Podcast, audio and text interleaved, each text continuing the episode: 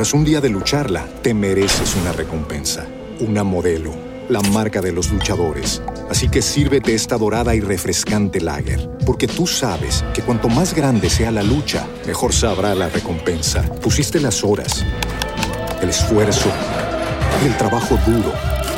Tú eres un luchador y esta cerveza es para ti.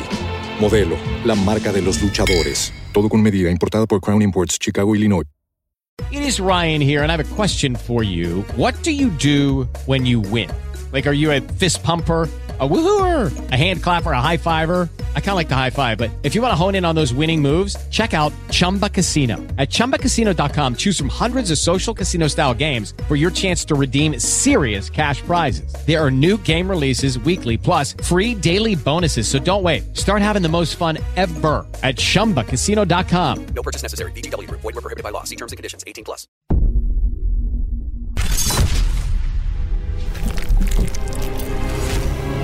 Es una época en la que escasean las ideas en televisión. Cuando los realities se repiten una y otra vez. Y las caras son siempre las mismas. Un extraño fenómeno que se expande descontroladamente como un virus por el cual los pobladores de la República Argentina están destruyendo sus receptores televisivos. Televisores que vuelan desde las alturas y se estrellan contra el pavimento, reduciéndose a polvo. Las cadenas de electrodomésticos ya no venden Smart TVs. La tendencia ha cambiado. Los humanos ahora compran compulsivamente equipos de radio y auriculares. Pasajeros que suben a taxis y piden a los choferes que suban el volumen porque quieren escuchar atentos. Familias que cenan sin una caja boba que las distraiga. Trabajadores nocturnos que se sienten acompañados y que disfrutan cada hora juntos. Chicos y chicas de todas las edades que escuchan y comentan lo que pasa en sus grupos de WhatsApp. Las noches de la Argentina están cambiando. Para siempre. Todos unidos en un mismo programa de radio. Un lugar donde los oyentes son protagonistas. Historias de terror reales, contadas en primera persona. Bienvenidos a este viaje de ida. Esto es Noche Paranormal.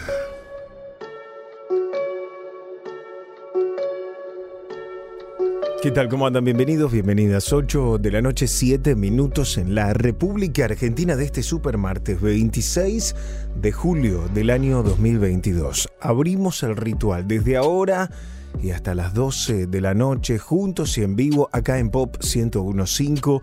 Esto es La Noche Paranormal. Saben ustedes que durante estas cuatro horas guardamos el WhatsApp de la Pop y empezamos a usar el WhatsApp Paranormal, que lo que te invito a hacer primero es agendarnos 11 27 84 1073. El WhatsApp Paranormal, agendanos en tu aparato telefónico 11 27 84 1073. Una vez que nos agendás, podés escribir la palabra vivo, dos puntos, ponele un título a tu historia y envíala a ese número para que te llamemos por teléfono y salís al aire. Vivo dos puntos, el título de tu historia al 11 27 84 1073. También podéis llamarnos por teléfono desde cualquier rincón del país. 011 4535 4204 4535 4204 teléfono paranormal abierto. 4535 4204 Si no te animás a hablar en vivo o no querés, pero sí querés mandar tu audio, mensaje de audio de WhatsApp con tu historia paranormal, tomate dos minutos, tres minutos y relata tu historia en primera persona. 11 27 84 1073. Ezequiel, estás en vivo. Buenas noches. Buenas noches, ¿qué tal esto? Muy bien, querido. ¿De dónde sos? De González Catán. De Catán. Bueno, te escuchamos. Bueno, tengo par de cositas como para contar, pero vamos a hacerla abreviada, digamos. Como te puedo contar que a mi tiempo de edad de los siete años, eh, tenía uno la curiosidad de chico de agarrar y cuando se levantaba a hacer su necesidad, observaba por la ventana. Y en el patio de mi casa eh, había un automóvil en el cual estaba armando el marido de mi abuela, que era en ese momento, en ese entonces. Y se me da por la curiosidad de agarrar y mirar por la ventana. Y da la casualidad que arriba del techo de ese auto color rojo, que era un Chevrolet, me acuerdo, eh, había un, no sé si llamarlo un duende, un gnomo, no sé cómo llamarlo, pero textualmente como que me acuerdo que fue ayer, rasguñando el techo de la, del auto, digamos. Y así mismo, cuando ve que yo lo estoy observando, se da vuelta, me mira con ojos como en llama y a propósito, más fuerte rasguñado. Al otro día amanecemos, le cuento esto a mi abuela, nos acercamos del techo y dicho y hecho, estaba todo, todo rasguñado. O sea que no fue una alucinación. Vos saliste a orinar, a hacer tus necesidades y viste Claro, cómo me arriba de ese auto había una criatura que estaba rasgando el techo.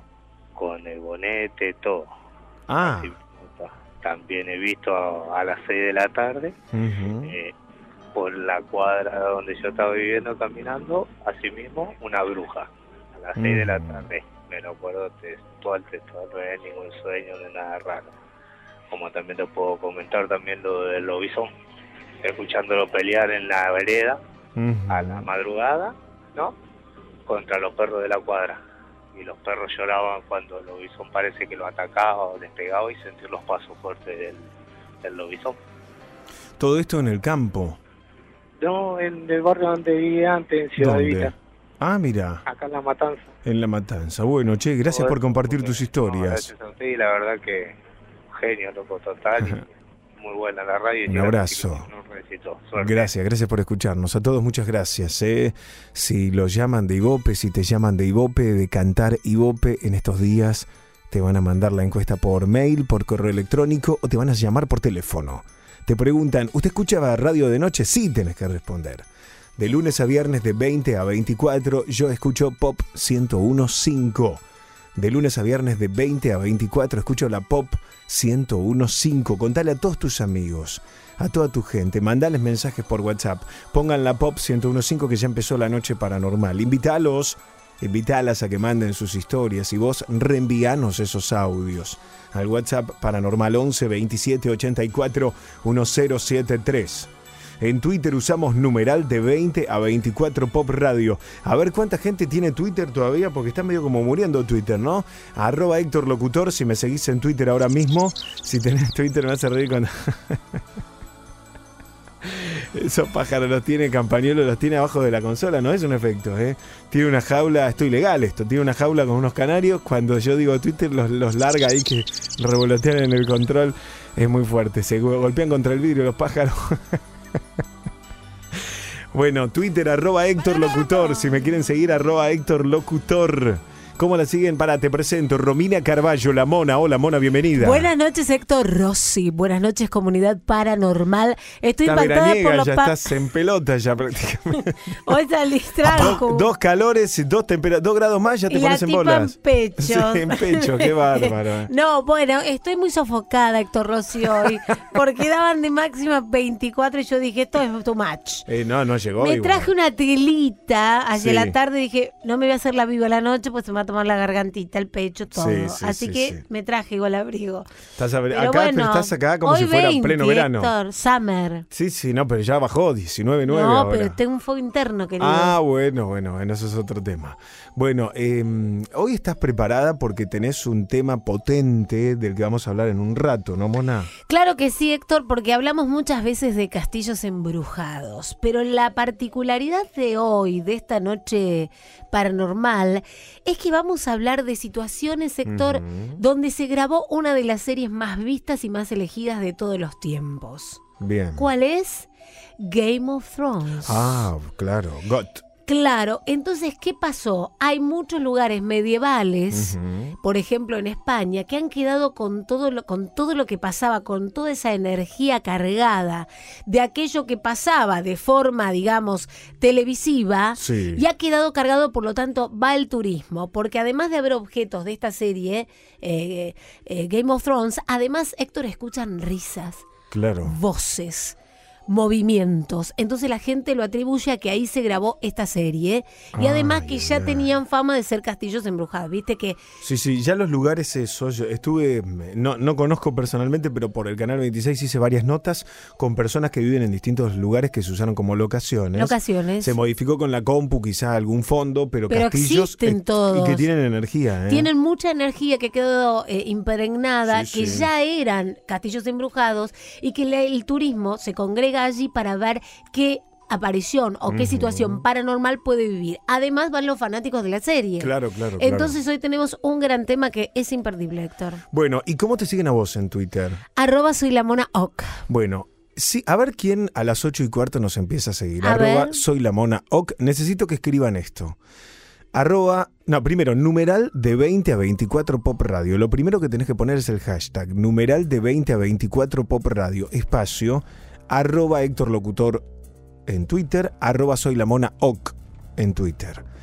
Te digo de nuevo, numeral de 20 a 24 Pop Radio, espacio, arroba Héctor Locutor, espacio, arroba soy la mona oc. Chicos, los escucho desde y complétalo con tu barrio, tu ciudad, tu provincia o tu país. El lugar en el que estás ahora. Todo lo que quieras agregarle al tweet, tenés ahí los 140 caracteres y si no, vas apretando el más y agregás. Queremos que te reportes primero por Twitter, a ver cuánta gente todavía compra Twitter, usa Twitter porque Elon Musk está por comprarlo. ¿Vieron que, que va, que viene, que lo compra, que no lo Por compra? eso será que nos, se va borrando la gente. Vamos a ayudarlo a Elon Musk a ver si lo compra o no lo compra. A ver cuánta gente de verdad usa Twitter hoy. Numeral de 20 a 24 Pop Radio, espacio, arroba Héctor Locutor, espacio, arroba soy la mona oc, espacio. Chicos, los estoy escuchando desde... ¿Desde dónde? Si querés sumarle una foto, un video, un GIF animado, una meme, lo que quieras. Vamos de nuevo en Twitter, numeral de 20 a 24 Pop Radio, espacio Héctor Locutor, espacio Soy la Mona Oc, desde Benavides escuchando los dice Lady D90 Diana. Muy bien, José Luis D'Amico se reporta, todo el mundo a reportarse en Twitter. Volvemos a ver a Twitter, numeral de 20 a 24 Pop Radio espacio arroba Héctor Locutor, espacio arroba Soy la Mona OK. ¿Desde dónde nos estás escuchando? Reportate. Primero seguinos. Yo soy Héctor Locutor en Twitter, arroba Soy la Mona OK. Arroba Héctor Locutor en Twitter, arroba Soy la Mona OK. Reportate con el hashtag numeral de 20 a 24 Pop Radio, numeral de 20 a 24 Pop Radio.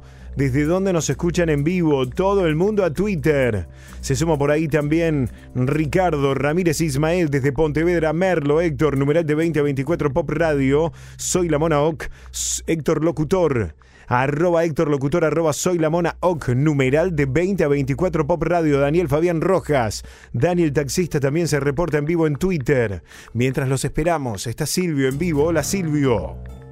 ¿Qué tal, estimado? ¿Cómo le va? Muy bien, bienvenido. ¿De dónde? Mira, yo soy de Parque Patricio, pero estoy trabajando de vigilancia en Belgrano. Perfecto. Mirá, Te escuchamos. cuento, es una como una leyenda urbana, pero los burreros lo toman muy en serio. Resulta que los burreros fanáticos, como eh, despedida cuando se fallecen, desean tirar las cenizas en los hipódromos a los que ellos acuden. Entonces resulta que los caballos no quieren entrar a la gatera, o sea, Ujú. Entonces resulta como los caballos son muy percepti- perceptivos por eso. Entonces Sí. cada tanto tienen que regar el lugar, porque los caballos, eh, hay un tipo que los lleva hasta la gatera, pero el caballo no quiere entrar ni a palo. Ujú. Entonces ellos perciben y todo el mundo burrero dice, no, son las cenizas que se tiran Claro. ahí. Son energías que, que los animales deben detectar y rechazan, ¿no? Claro, claro. Y tengo una chiquitita, chiquitita. A Mi ver. viejo tenía un obraje en el Chaco, a tres isletas. Salieron una noche a comer con un amigo y un par de chicas. Salen de eh, comer y una de las chicas ve un sapo y le ve la boca cocida. Mm. Y ahí siempre se anda con cuchillo, ¿viste?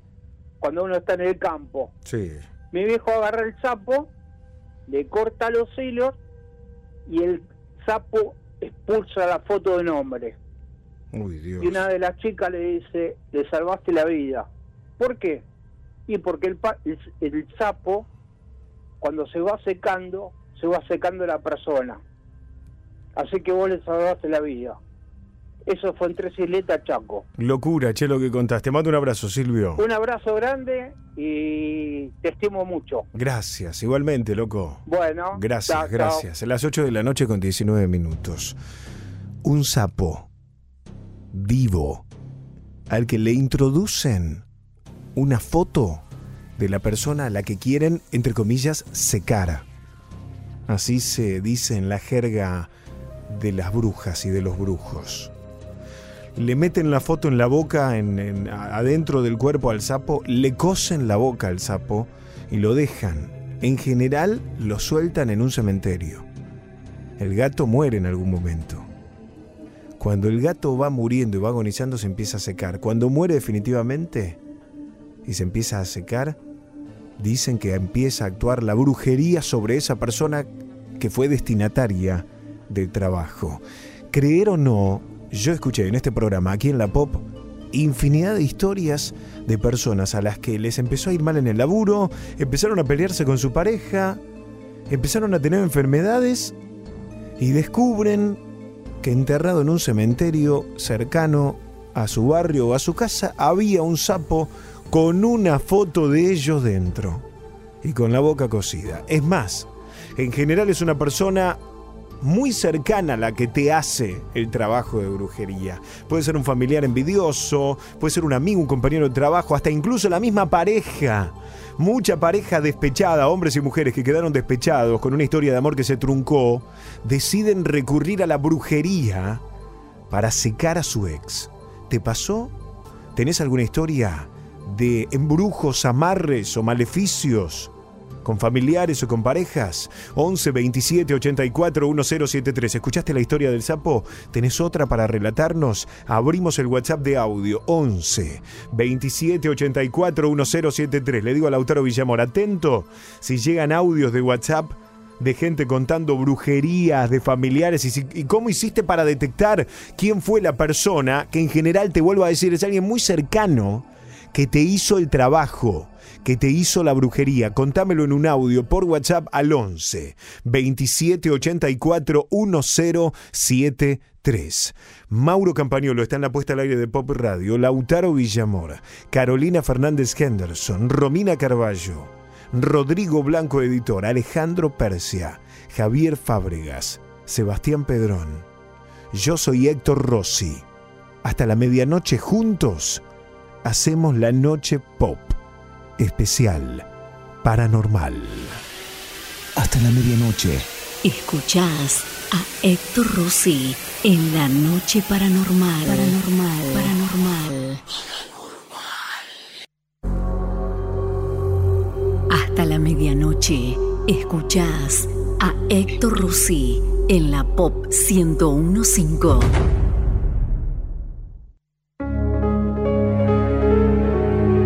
8 de la noche con 26 minutos en la República Argentina. Estamos en vivo en la Pop 1015. A partir de este momento estoy transmitiendo en mi cuenta de Instagram, en arroba Héctor Locutor OK, Héctor Locutor OK. Quiero saludar a todos y a todas los que se van sumando a esta transmisión, que se reporten en vivo, arroba Héctor Locutor OK. Estoy abriendo un vivo de Instagram, arroba Héctor Locutor OK. Estás escuchando la radio, querés meterte un poco, chusmear el estudio de la pop, cómo hacemos con la mona la noche paranormal, metete ahora en mi cuenta de Instagram, arroba Héctor Locutor Oc, arroba Héctor Locutor Oc. Se empiezan a sumar Luca Tiziano Cueros, bienvenido, Mac Martínez 35, Brian, alta camisa, perro, me dicen porque me están viendo la camisa. Estás muy elegante. ¿eh? Y bueno, te voy a mostrar a vos, querida, que estalló el verano con la mona. Decíamos al principio. Estalló el verano. Te viniste, te viniste veraniega, querida, ¿eh? Mira, ah, estás en tu mejor momento, ¿eh? Estás en tu mejor momento, Estoy mona. con Buda yo también, Buda. mirá. ¿Qué? ¿Dónde está Buda? Ah, Divino, bueno, bueno, todo bueno. divino. Hoy me estás. A la altura de Héctor Rossi, querido, qué menos. Escuchame, estás un poco. Puede ser que, que a medida que van pasando los programas estás más descontrolada. Poquito, hay que medirse. Pero te medís, dosificá porque si no, no llegamos a fin de año.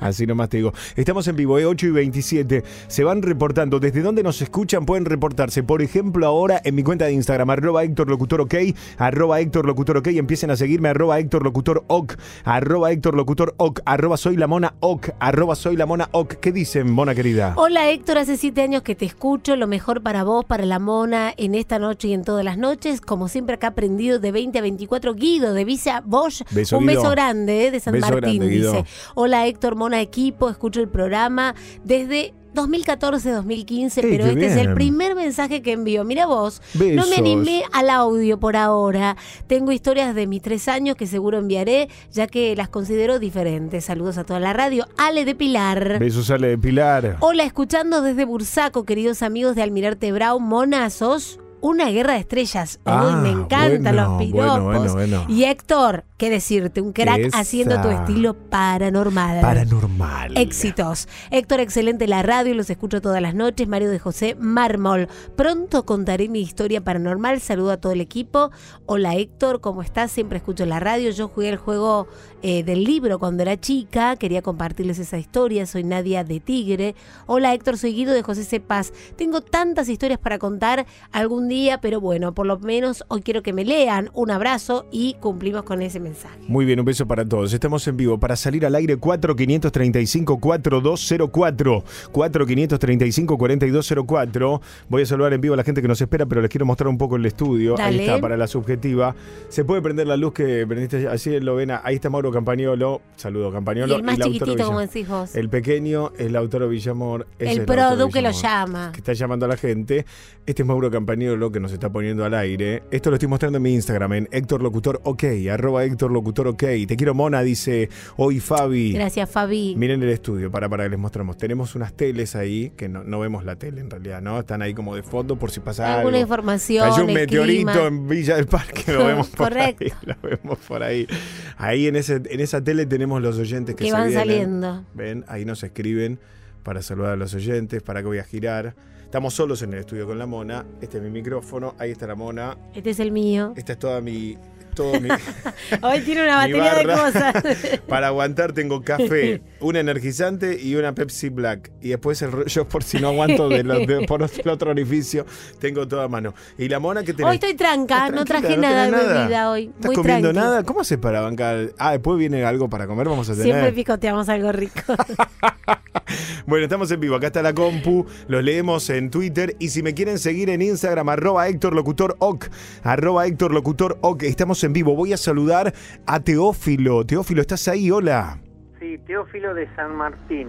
Hola, Héctor. Teófilo. Bienvenido. Te escuchamos. Escúchame, el tema de concerniente al muchacho ese que ayer habló que se mete este, en internet, en Sí. lugares donde no se puede entrar, que es muy jodido entrar. Sí. No me acuerdo cómo se llama, empieza con K y termina con K el apellido. Nico Krupnik. Krupnik, sí. Bueno, Krumnik, ayer cuando hablaba acá en mi casa, de San Martín, se apagó la luz de toda, de toda la casa. Uy, no te la puedo creer. Más o menos, eh, es muy serio lo que te estoy No, yo, yo te lo digo. todo. No, no, porque no, ayer, ayer no, mismo. No, pero no para que le, le digan a él, le adviertan. No, a él. pero ayer mismo cuando vino Krupnik se fue con una energía baja él. Yo lo vi, Bueno. se fue con una energía muy baja. Él mismo se El fue con mismo, una el energía. mismo. No me siento bien, me dijo. No, me- no pudo terminar la columna porque a los cinco Bueno, minutos me hizo un gesto como Héctor, cortá, cortá. Se cortó la luz, se bajó, no, se apagó la luz de toda la casa. No se cortó la luz. Se apagó la luz, vino la luz. Volvió a Tras un día de lucharla, te mereces una recompensa, una modelo, la marca de los luchadores. Así que sírvete esta dorada y refrescante lager, porque tú sabes que cuanto más grande sea la lucha, mejor sabrá la recompensa. Pusiste las horas, el esfuerzo, el trabajo duro. Tú eres un luchador y esta cerveza es para ti.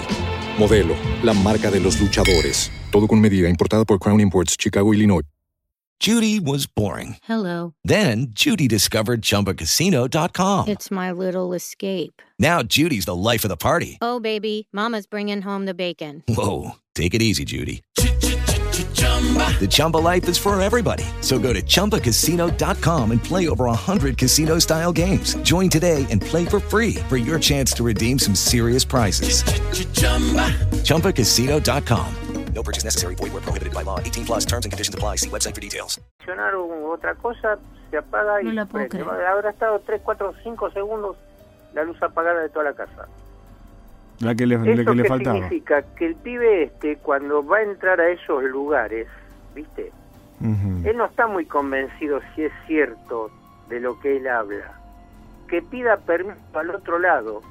Está bien lo que, Antes- lo que dice Está Teófilo, ¿eh? me parece. El otro lado es la ley superior, ¿sí? El otro Sí. lado el paranormal que le llamamos nosotros, pero es muy normal, ¿viste? Hay mucha gente que no tiene la capacidad de percibir o no le es dado el conocimiento este porque se lo toma en sorna. Porque se lo toman en joda. Sabes que tenés razón, no, no el caso de Krupnik, pero no, creo que quizás es muy serio, No, Nico. la, inexperiencia le puede le puede jugar en contra, ¿no? Te Para digo ser lo que honesto. te puede pasar si Sí. Krumnik así este, se lo toma así con liviandad el tema?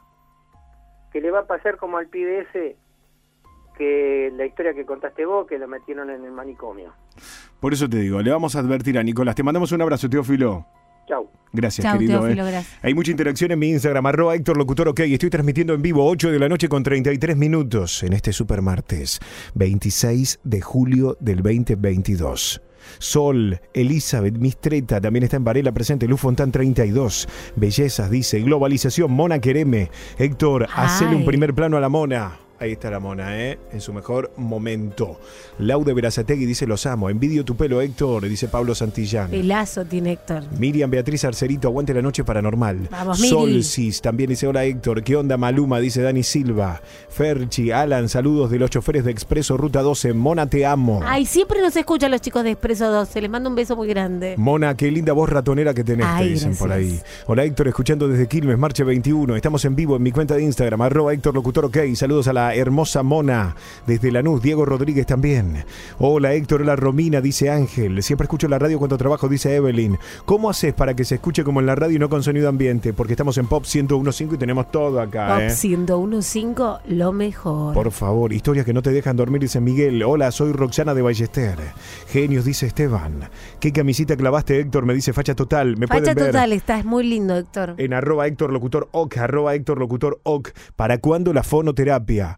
Lo estamos pensando. Yo, creo que antes de fin de año hacemos un especial de fonoterapia. ¿Estás de acuerdo vos, Mona? Sí, estoy de acuerdo. Aparte, a pedido del público, me lo piden muchísimo. Sí, señora. ¿eh? Estamos en Instagram, arroba Héctor Locutor OK, arroba Soy la Mona OK, desde Mendoza. Los saludos, son muy buenas personas. Bueno, gracias, eso porque no nos conoces. Yami dice corazón, corazón. Eva Casareto, hola Héctor, estás divino con esa camisa. Qué potro Héctor. ¿cómo estoy ganando? eh? Potro, te Ay, ponen. Dios mío, le mando un beso a Paula por las dudas. Sí. Isa- Isaías, Damián Isaurralde. Por la duda, Por la duda. Fui poseído por la nube negra, dice, después que la vi a la mona. ¡Epa! Héctor, nombra tu peluquero, no sé si me están cargando. Hola Héctor, hasta las 3 de la mañana, no, hasta las 3 en el canal, me quedo acá hasta las 12. Claro, 12. Y después en Canal 26. Hoy no podés más de piropos. Entre la camisa, el pelo, lo lindo que estás. No, no puedo allá más, arriba. te digo, estoy en mi mejor momento. Hola Héctor, saludos desde Salta. Saludos a todos, en vivo 4 535 4204. Hola Mariela, ¿estás ahí? Hola, sí. Bienvenida, te escuchamos. ¿Cómo estás, Héctor? Hola, Hola, María. Mona. ¿Qué tal, hermosa? Eh, mira, esto me pasó en Paraguay. Mi mamá es de Paraguay y bueno, ponele, yo tenía ocho años y muere mi abuela y tuvimos que viajar. Bueno, llegamos todos, estaban en el velorio, las casas son unos pasillos y son piezas, ¿viste? Después ahí. Y tenían un campo ellos. Bueno, mi abuela siempre trabajó en eso de, de hacer magia negra y todo eso. Ah, para, ¿tu abuela hacía hechicería, brujería? Claro, sí, eso me decía mi mamá y... O sea, vos no, la- vos, vos no fuiste testigo de eso, eso te lo contó alguien. No, no, no, pará, pará, pará. A ver. Eh, ella hacía magia negra todo, ¿viste? Cuando, eh, bueno, la estaban velando en, un, en una de las habitaciones. Y a nosotros nos tocaba dormir en una que estaba en diagonal a la que la estaban velando, que era la habitación de ella. Bueno, yo era chica, re chusma, me puse a abrir los roperos y había cajas con huesos, qué sé yo. En el momento no me di cuenta, ¿viste? Porque era chica, ponele ocho años. no me llamaba como mucho la atención. Bueno, eh, mi, abuela, mi mamá siempre me decía, no te metas ahí, no juegues con eso, no juegues con eso, bueno. Una vez eh, pasó, ponerle 10 días del, del, del velorio, del entierro, y nosotros nos, que, nos seguimos quedando ahí. Y una noche yo me levanté, el baño quedaba afuera, en el fondo de toda la galería, estaba un baño que quedaba en, en el interperie, ¿viste? O sea, tenías que pasar toda la galería, toda la pieza, todo, todo, para llegar al baño. Y en el costado, ponerle a la derecha, había eh, unas eh, plantas de mango, eh, guayabas, todas esas cosas, ¿viste? Bueno, y una noche yo me acuerdo que me levanté con mi prima, yo tenía miedo para que me acompañe al baño, y literal, literal, mi abuela estaba regando las plantas de guayaba y, o sea, ya había muerto hace 10 días. Epa, ¿vos la viste como si estuviera no, viva? No, no, nosotros la vimos. Sí. Y sabes cómo corrí, que yo me la levanté a mi mamá, que me quiero volver a casa, que me quiero volver a casa. Bueno, eh, a los días eh, nos estábamos por venir y en el en, el, en la terminal del, de los ómnibus en el baño había una mujer que vendía unos anillos, ¿viste? Bueno, me vende un anillo a mi mamá. Mi mamá le compra un anillo a la señora y me lo pone. Y me dice la tipa, bueno, este anillo lo vas a lo vas a lo vas a perder, pero lo vas a encontrar, me dijo. Porque este anillo te lo manda tu abuela, me dijo, ¿viste? Epa. Bueno, yo tengo 36 años. Esto te estoy hablando cuando tenía 8 años. Yo no sé dónde quedó el anillo después de tantos años. Yo estoy juntada, ya me mudé, mi mamá falleció, todo, o, o sea, en Argentina estoy sola yo, ¿viste? Bueno, yo estoy juntada con mi marido. Y en el fondo, enterrado, una vez mis chicos jugando, encontraron unas monedas viejas, qué sé yo, y vos no me vas a creer que apareció el anillo. Dios mío. Qué bárbaro, ¿eh? Historia. Gracias, eh. Gracias por tu historia. Te mandamos un beso grande. Dale, muchas gracias. Chao, mona. Chao, hermosa. Que tengas una linda noche. Igualmente. Gracias por escucharnos. Estamos en vivo, 8 de la noche con 39 minutos. Cierro mi vivo de Instagram en arroba Héctor Locutor Oc, arroba Héctor Locutor Oc. Mauro Campañolo hace una tanda y ya seguimos. Por favor, no se vayan. Esta noche escuchás voces. Aunque estés solo. Estás en la noche paranormal. Hasta la medianoche. Héctor Rossi en la Pop 1015.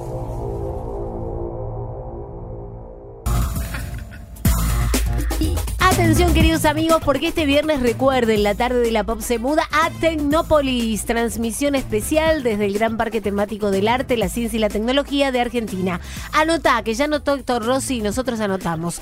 Este viernes 29 de julio, desde las 13, transmisión especial de Retarde y ATR con todo su equipo desde Tecnópolis.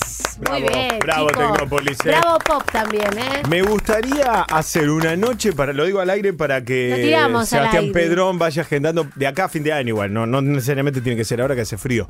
Pero antes de diciembre tendríamos que hacer una transmisión de la noche paranormal desde algún lugar tipo casa embrujada. Temático. Claro, te- tengo dos ideas, las tiro ver, al aire. Rosy. O en vivo desde un cementerio, un lugar embrujado, algo así, digamos que donde vamos nosotros y salimos al aire desde ahí con algún investigador, con una Spirit Box, con una cámara de visión nocturna, podemos transmitir también por YouTube. Esa se me ocurre una idea. Y la otra idea es a lo, a lo negro Dolina hacer una noche paranormal, un viernes desde un lugar tipo, no sé, el CCK, el Eh, Centro Tecnópolis, un lugar que, que- de que se pueda, donde podamos invitar a 50 oyentes, por ejemplo. 50 o 100 oyentes que vengan a hacer la noche paranormal en vivo con nosotros y ahí son protagonistas a pleno, o sea, salen al aire a pleno.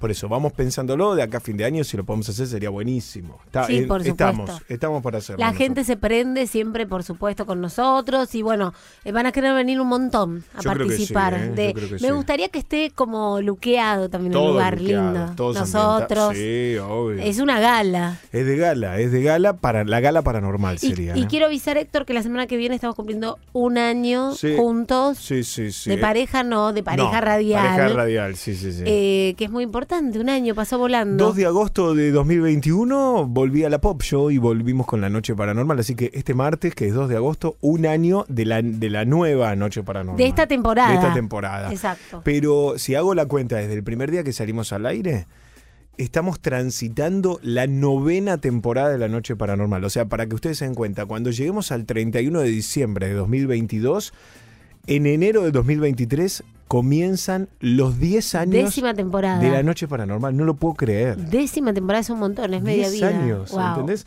Sí, porque yo empecé a trabajar acá en el 2013, así que está bien. Coincide los 10 años, en 2023, los 10 años de la Noche Paranormal. Ahí sí tenemos que hacer. Mega. mm, Super fiesta con todo. Super fiestón. Ah, Hicimos una. Desde que yo trabajo en la radio, hice un. hice- se hicieron un montón de eventos, ¿no? Pero el que, del que siempre me acuerdo es la fiesta que hicimos con, con este programa que siempre les menciono, que se llamaba Mato Mil. Que vos fuiste muy bloqueado. Que no estuvo. Sí, sí. Eso es lo que más recuerdo. No, lo mejor de ese programa fue la, esa fiesta que hicimos. Hicimos una fiesta en un boliche que ahora no me acuerdo ni dónde era. Era. Ah, el- ¿sigue ¿Se existiendo? acuerda el señor Campa? Lo puedo nombrar, no sé si Campagnolo? nombrarlo al aire porque no sé si es para quilombo, pero bueno. Un salón, Un X. salón que era un, que era un boliche en la avenida Sáenz. Era grande el lugar, ¿eh? Se hace, es un lugar grande en una Pero- esquina, No, power no era grande. una esquina, mitad de cuadra, mitad de cuadra, Ah. pero lo habíamos ambientado con, mar- con máquinas La arcade. zona. Sí, no, la zona era complicada, pero bueno, fuimos armados a la fiesta. Yo estaba, tenía un 38 cargado por la duda. ¡Pa, pa, pa! No, no. Vos sos más bueno. Le mandamos un beso a la gente del No, barrio. pero no. estaba picante Yo en vivo ese por ahí, yo vivo por ahí. No, vos vivimos acá. No, era cerca de mi casa. Me acuerdo que fui al toque. Bueno, este mm, vino Andy Bell, el cantante de Erasure. Maravilloso. Estuvo buenísimo. Te vi porque me mostraste una foto Estuvo con buenísimo. Andy. Yo estaba con Vos sombrero. Luquea con el sombrero irrepetible. No, y, irreconocible. Irreconocible. Hey, y no lo voy a hacer nunca más, ya me, me lo prometí. Pero la fiesta estuvo buenísima. Y Buenísima. no te voy a exagerar, dos mil personas. Mentiste. No, sí, de verdad, dos mil personas había. Además, Campañolo estuvo, estaba lleno, Lleno, dice el lugar. Campañolo. Y tocó el símbolo también. No, amo Todo el para símbolo. abajo. Todo para arriba, Todo me para arriba, encanta. bien agarradito. Estuvo Manito con buena la fiesta. Y lo más loco es que toda la fiesta la transmitimos al aire en vivo. Hermosísimo. Para la gente que no pudo estar. Estuvo buenísimo porque yo estaba ahí y todo lo que decía salía al aire también por acá por la radio. Maravilloso. Bueno, algo así con paranormal tenemos que hacer. Una, Total. La, la paranormal. ¿Viste que en otras radios hacían la ochentosa? ¿se llamaba? Escúchame, está ¿Cómo se en breve la Bizarren. Bueno, la Bizarren, bueno, la ochentosa, la Breche. Nosotros le, eh, le digo la idea a los, a los directivos, por favor. La paranormal. tenemos que hacer. La paranormal, una fiesta donde el único. Noche paranormal. El único requisito, en realidad dos, que compren el ticket y el segundo que vayan disfrazados. Bloqueado, si no más gracioso. Tenemos que empezar a hacer la paranormal. Nosotros despampanantes. Olvídate, en vivo, todo en vivo. todo.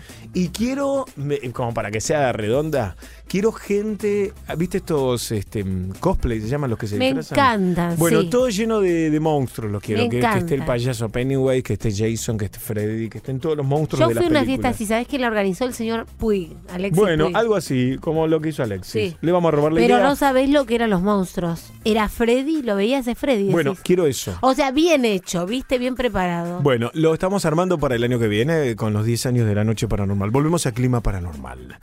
8 y 49. Para hablar en vivo, 4 535 42 04. Llámanos ahora. Si no, envías la palabra vivo, dos puntos, ponele un título a tu historia al WhatsApp paranormal 11 27 84 1073. Catriel, estás en vivo, buenas noches. Hola, ¿Cómo te va? ¿Todo bien? soy de Morón. Bueno, Esta, esta es mi historia. te escuchamos. Iba caminando por el portón de mi casa, salí a una fiesta, de pronto vi como un ángel, después me di vuelta y después lo vi otra vez y me dijo, el mundo es espantoso. Después ¿Cómo? yo me fui, me re asusté y después me fui corriendo hasta la casa de un amigo. ¿Cuándo te pasó esto? Creo que ¿Cuándo te pasó? El 14 de junio. Bueno, te mandamos un beso. Te mandamos un beso grande.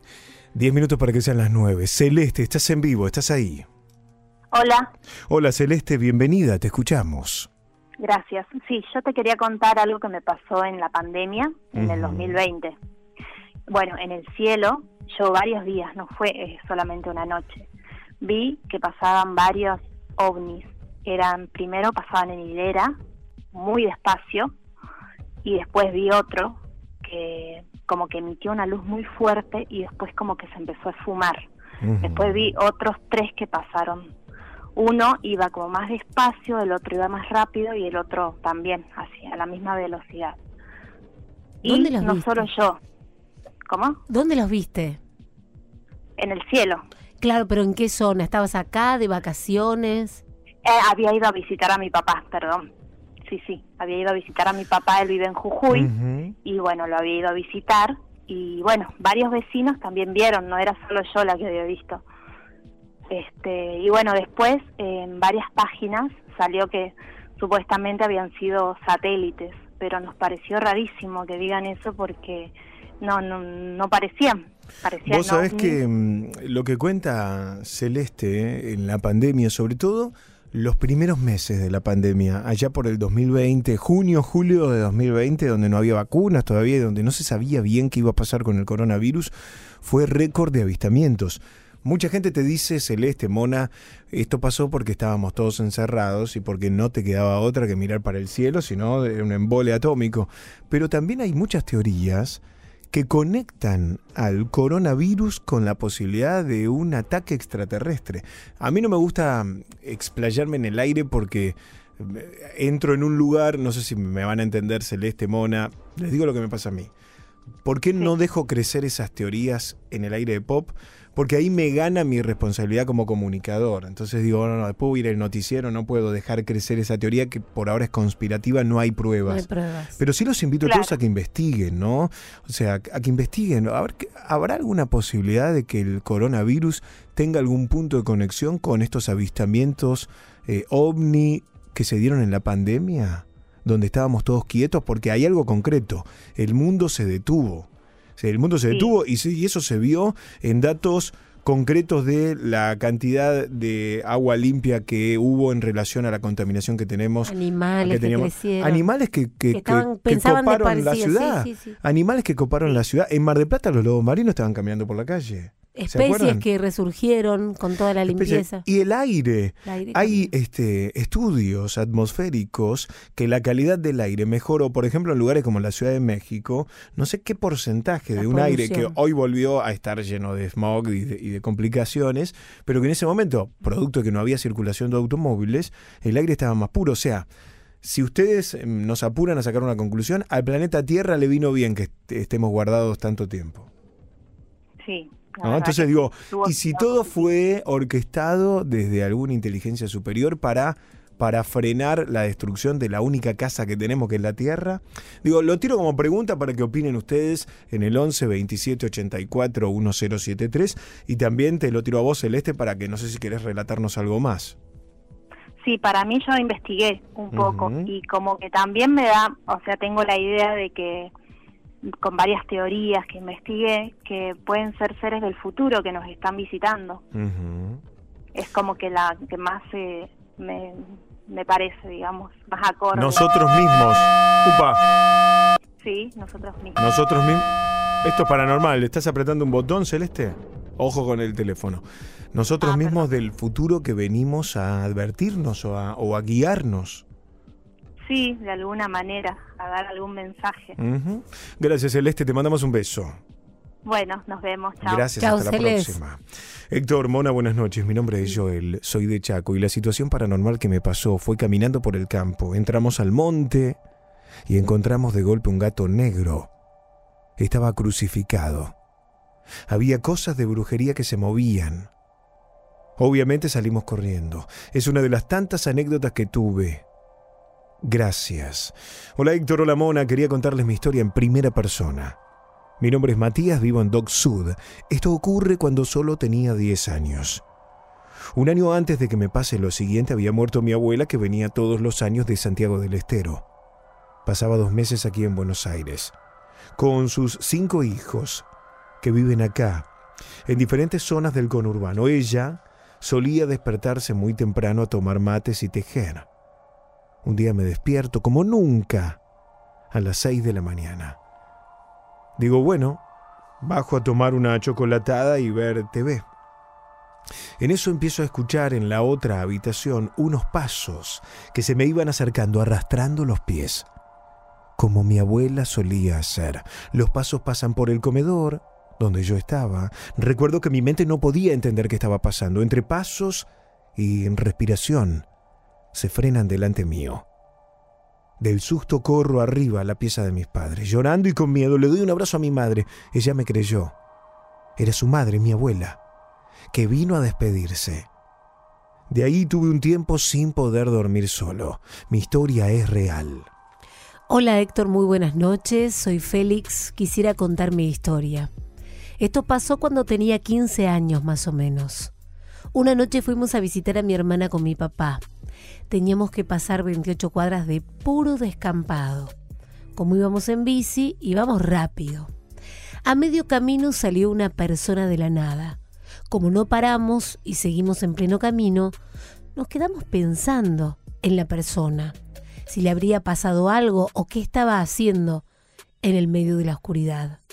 Al otro día a la mañana, como siempre, yo iba a buscar a mi hermana para trabajar. Encontré un compañero que estaba de bombero voluntario y también la policía. Me comentaron que habían asesinado a alguien la noche anterior. No podía creerlo. Le comenté que había visto una persona salir en medio de la oscuridad. Me preguntó cómo era. Hice una descripción más o menos porque me quedé helado del miedo que tenía. Todas las mañanas que pasaba por ese lugar, se me venía a la mente ese rostro pálido y sin vida. Una mañana que voy a buscar a mi hermana a toda velocidad en mi bici, se me sale la cadena en donde encontraron el cuerpo de esa mujer. Del miedo se me hizo verla atrás de un árbol. Agarré mi bici, corrí. A lo lejos vi a mi hermana que venía caminando. Puse la cadena, me tranquilicé. Le conté en el camino lo que había pasado. No podía creerlo. Al poco tiempo mi hermana se mudó de ese barrio y nunca más volvimos. Joselina Castañeda me escribe en mi Instagram por privado, arroba Héctor Locutor OK, y ahí pueden subir sus historias, sus fotos, nos etiquetan arroba Pop Radio 1015, arroba Soy la Mona arroba Héctor Locutor OK en Instagram. Hola Héctor, te sigo desde Balcarce, provincia de Buenos Aires. Increíble el gran trabajo que haces no solo en intrusos, sino con lo paranormal. Soy una persona que respeta mucho estas cosas. Cuando te escuché hablar en el programa con Flor, realmente es increíble. Bueno, gracias por lo que decís. Mi abuelo falleció hace unos años. El día que se hizo... Tras un día de lucharla, te mereces una recompensa, una modelo, la marca de los luchadores. Así que sírvete esta dorada y refrescante lager, porque tú sabes que cuanto más grande sea la lucha, mejor sabrá la recompensa. Pusiste las horas, el esfuerzo, el trabajo duro.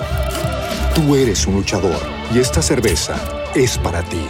Modelo, la marca de los luchadores. Todo con medida, importada por Crown Imports, Chicago, Illinois. Lucky Land Casino asking people what's the weirdest place you've gotten lucky? Lucky? In line at the deli, I guess? Aha, in my dentist's office.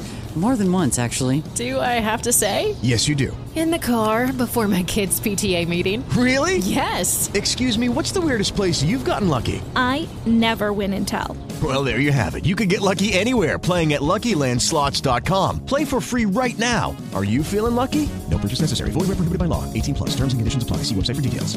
El velorio, entierro, directamente fuimos todos a la casa de mi abuela, tíos, primos, vecinos y amigos. En un momento todos se van y yo quedo con mi abuela y mi primo más chico. Mi abuelo tenía un galpón chico donde todos los días, a la hora de la siesta, escuchaba radio y pasaba sus tardes ahí. Ese mismo día mi primito sale y corriendo dice, abuela, dice Layo, así le decían a mi abuelo, que traigan la pava. Él siempre que se iba al galpón llevaba su mate y pava. Esa tarde con mi abuela corrimos al galpón y no había nadie. Siento que se vino a despedir. Siempre recuerdo este hecho. Hablábamos de brujerías, de los sapos en la brujería y la gente opina en el WhatsApp. ¿Qué dicen? Hola Héctor, buenas noches. Ay, escuchando la historia del sapo voy a contarte que sí, Eh, a mí me pasó en un momento, eh, yo no me empecé a secar, pero me, Mira. me, me entró a picar de la cintura para abajo. Era un zampullido, era las- toda lastimada, como ampollas. Iba al médico, nada, no me daban que si primero que si era sarna, que no, que bueno, nunca me encontraron nada, hasta que bueno, eh, una amiga me llevó a una curandera, eh, me curó tres días y finalmente se me pasó, obviamente, la picazón, pero he roto pantalones de la desesperación de rascarme. Y, bueno, y la señora me dijo que sí, que me habían enterrado eh, mi foto en... Habían enterrado un sapo con mi foto adentro. Así que bueno, nada, espero reventar. Sí, claro. Hola Héctor, soy Ariel de Neuquén. Quería contarte que a mí me hizo un hechizo hasta el día de hoy, no sé si mi ex o la hija de ella. Paso a contar, un día encontré en un vaso congelado mi nombre completo. Obviamente ellas negaron todo. Te escucho siempre desde hace mucho tiempo, dice Hugo Ariel80 en Instagram. Más mensajes, a ver qué dicen. Qué buena idea, Héctor, qué buena idea esa, hacer un programa en vivo con, con los oyentes ahí, qué bueno, qué bueno. Y que los oyentes que vayan, eh, cada uno lleve aunque sea una historia para poder contar. Y vos lo vas haciendo junto con el programa. Qué bueno, muy buena idea, Héctor.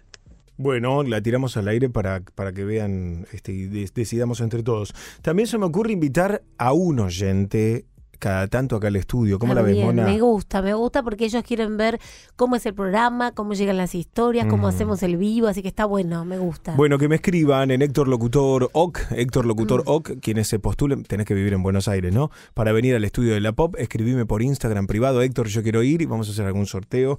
La única condición que traigan algo para comer. Para compartir. Para compartir es como esto cuando éramos chicos, ¿viste? Claro, es como a la canasta. A la canasta, algo para compartir y te venís acá, eh, un viernes va a ser, te venís al estudio a ver el programa y hacerlo con nosotros. ¿eh? Héctor, tengo saludos Sí, ¿qué de dicen? Adam Castillo, que nos escucha todas las noches imperdible. Cracks nos pone de Villa Regina.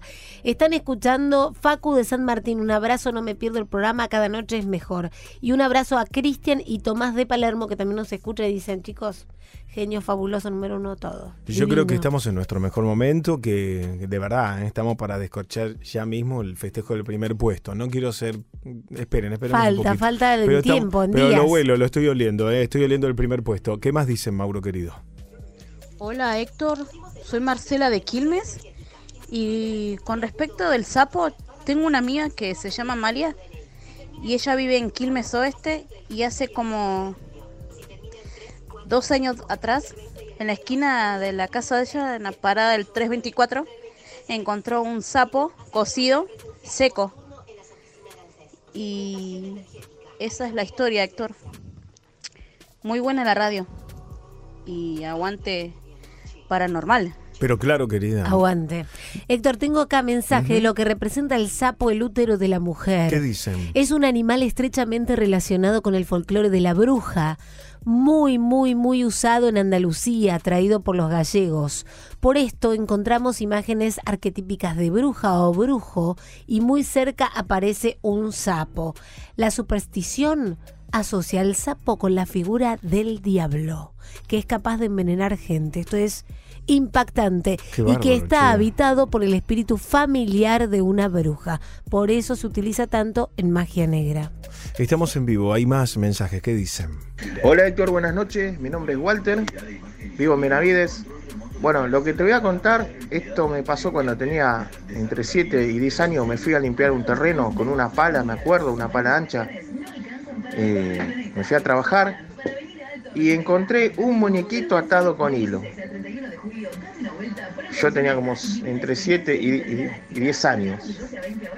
Encontré un muñequito atado con hilo, hilo de coser negro, me acuerdo. Y no me acuerdo si el muñequito era blanco o rojo. Bueno, la verdad que te escucho. Hoy tengo de Franco, estoy en casa.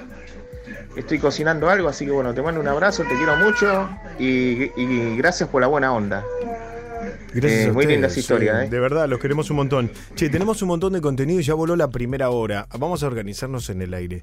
Hagamos una cosa, Mauro. Pone la tanda que debíamos de las 9. Volvemos y tenemos algo que tiene que ver. Primero con el adelanto de la historia central de hoy que lo vamos a compartir. Y después con tu hija, Mona, que es protagonista. Hoy es protagonista, sí, porque quiso aprovechar en esto que estamos cerrando ya estas vacaciones de invierno para los chicos y chicas, ya que nos escuchan tantos chicos, tantas familias en Sí, su casa, Héctor, y que a lo largo de estas vacaciones se han tomado el tiempo de venir a visitarnos a Uriarte, Nicaragua. que ella decidió hacer una columna que tiene que ver con Poppy Playtime, que es el juego del momento. Es un jueguito Es para. un juego- jueguito ¿Dónde se juegan? que lo descargas, eh, no, no, lo Ah, descargas en compu. compu o Sí. celular Ah. eh, y lo podés jugar. Y bueno, en algunos lugares está prohibido porque es bastante tenebroso. ¿Cómo se llama el juego? Poppy Playtime. Bueno, pueden ir googleando. Banquen un minuto y volvemos, por favor. Esta noche escuchas voces. Aunque estés solo. Estás en la noche paranormal. Hasta la medianoche. Héctor Rossi en la Pop 1015. La noche es el momento ideal para historias como estas. La noche paranormal. Chili, chili,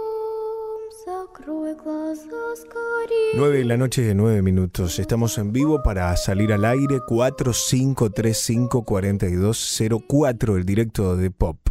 Si no, audios de WhatsApp. Tomate dos minutos o tres minutos. Graba tu historia en un audio. En un ratito abrimos los mensajes al aire.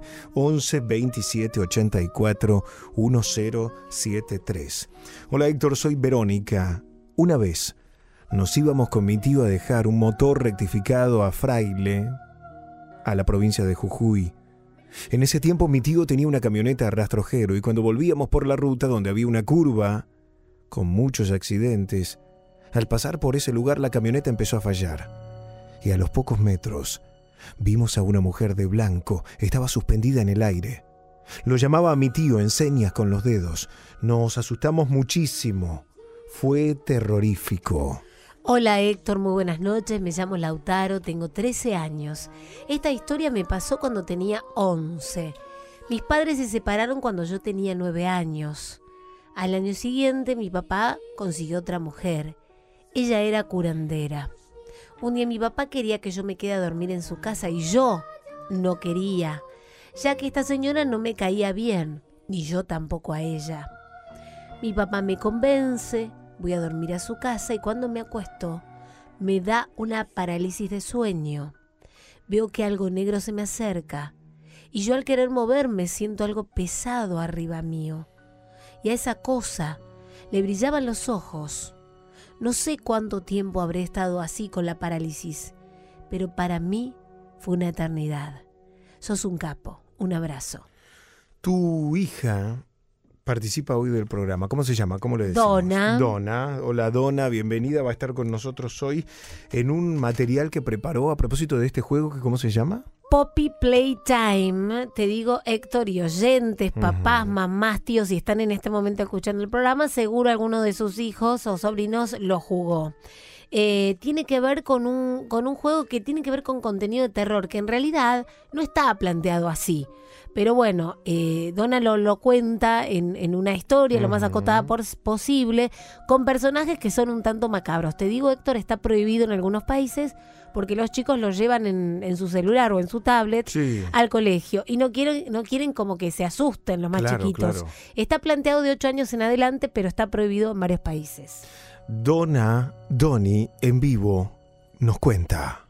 Hola Héctor, hola comunidad paranormal. Aprovechando que estamos terminando las vacaciones de invierno y que nos escuchan muchos chicos y chicas con sus familias, les quiero contar sobre algunas historias aterradoras en la noche paranormal. En octubre del año pasado, una desarrolladora decidió crear un juego que combine el terror con la dinámica de rompecabezas lo que dio como resultado una de las historias más llamativas y espeluznantes de la era moderna. Fue así como Mob Games publicó un juego de terror llamado Poppy Playtime, recomendado por la propia compañía para niños mayores de 8 años. ¿De qué trata el juego más aterrador del momento? Poppy Playtime cuenta la historia de una fábrica de juguetes abandonada a donde uno de sus ex empleados regresa para descubrir un oscuro secreto. El juego comienza con la reproducción de un anuncio bastante antiguo, en donde nos tratan de vender una muñeca que parece ser muy inteligente y que habla igual que una niña de verdad. Luego del video leemos el siguiente texto. Todo el mundo piensa que los trabajadores desaparecieron hace 10 años. Seguimos aquí, encuentra la flor. Acto seguido, nos encontramos en la fábrica abandonada de Playtime Company, donde fue creada Poppy. Nuestro objetivo parece ser claro, descubrir qué sucedió sin que nos atrapan en el intento. Durante el camino, te encontrarás con muchas criaturas macabras, como Huggy Wuggy, un muñeco peludo de color azul que no parará hasta darte un fuerte abrazo y hacerte explotar. También puedes toparte con la muñeca elástica que se llama Mommy Longlegs, que es muy popular, o con Kissimisi, la media naranja de Hagi, idéntica, pero de color rosa. Para superar cada nivel deberás escapar de estos personajes y resolver diferentes acertijos con el objetivo de huir a salvo. Este juego nos invita a meternos en la piel de un trabajador de esta fábrica de juguetes. Si todo suena genial, pero el problema es que nuestros compañeros han desaparecido de manera misteriosa, por lo que han decidido cerrar la fábrica. Y nosotros debemos develar el misterio. La primera canción que encontramos en el capítulo número uno es así. Su nombre es Hagi, Hagi Wagi, cuando te abraza no se detendrá. Tu amigo Hagi, Hagi Wagi, te apretará hasta que explotes. ¿Pop? Espero que les haya gustado la historia del juego del momento, Poppy Playtime, y comenten si lo han jugado o si lo han visto por YouTube. Bravo, Bravo, Doni, te pasaste. No, la verdad que tu hija te pasa el trapo, ¿eh? Sí. Y ya, ya sé que dijimos, ni te cuento. Mete tonos olvidate. ella, ¿viste? Dice en una fábrica La rompe, la rompe. abandonada. No, pero tu hija es mejor que adultos al aire, ¿eh? que, yo conozco. No, ¿eh? lo Te que pasa. Héctor, que te digo, ella ya te conté que es actriz Sí, de sí, doblaje. se le nota. ¿eh? Eh, Don- sí, para los que sigan, Héctor, ¿Cómo por la favor, siguen? ¿Cómo la porque siguen? a ella le gusta que le digas vos. Donagran. Punto. Arroba donna con doble n gram punto 28. La siguen en Instagram. Arroba donna con doble n gram con m al final punto 28. Instagram oficial. Sí, Instagram oficial porque bueno, ella mete la canción y mete todo porque ella es este actriz de doblaje Claro, claro. y le gusta interpretar. Ella, muchas historias que hemos contado acá, Héctor, por ejemplo, el tequete, que me lo pasa Sí. ella. Qué genia. Eh, me ha ¿Qué pasado de los juegos. Y cumple hace poquito nueve. Nueve años, qué bárbaro. Y bueno, y hace también, de, de Poppy, por ejemplo, tiene, tiene cosas aterradas que ella hace con la voz y que ella misma los, los anima y le pone Uh, está buenísimo. Es este el que contó, pero ella lo, le pone voz y todo a los personajes. ¿Está escuchando tu hija ahora Eh, la sí, está transmisión? escuchando, sí, Le sí. pueden dejar un audio de WhatsApp a, a Donny, la hija de la mona, en el 11 27 84 1073. Los grandes y los chicos que estén escuchando la radio, ¿qué les pareció la historia de Donny? Déjenle un mensaje buena onda. 11 27 84 1073. Esto es Paranormal Kids ya a esta altura. ¿eh? Paranormal Kids, Me encanta. Para todos los nenes que vienen, ella le quería hacer una pequeña reseña del juego del momento. Señoras y señores, 9 y 16. Hoy hay historia central retro. Suban el volumen porque este es un adelanto.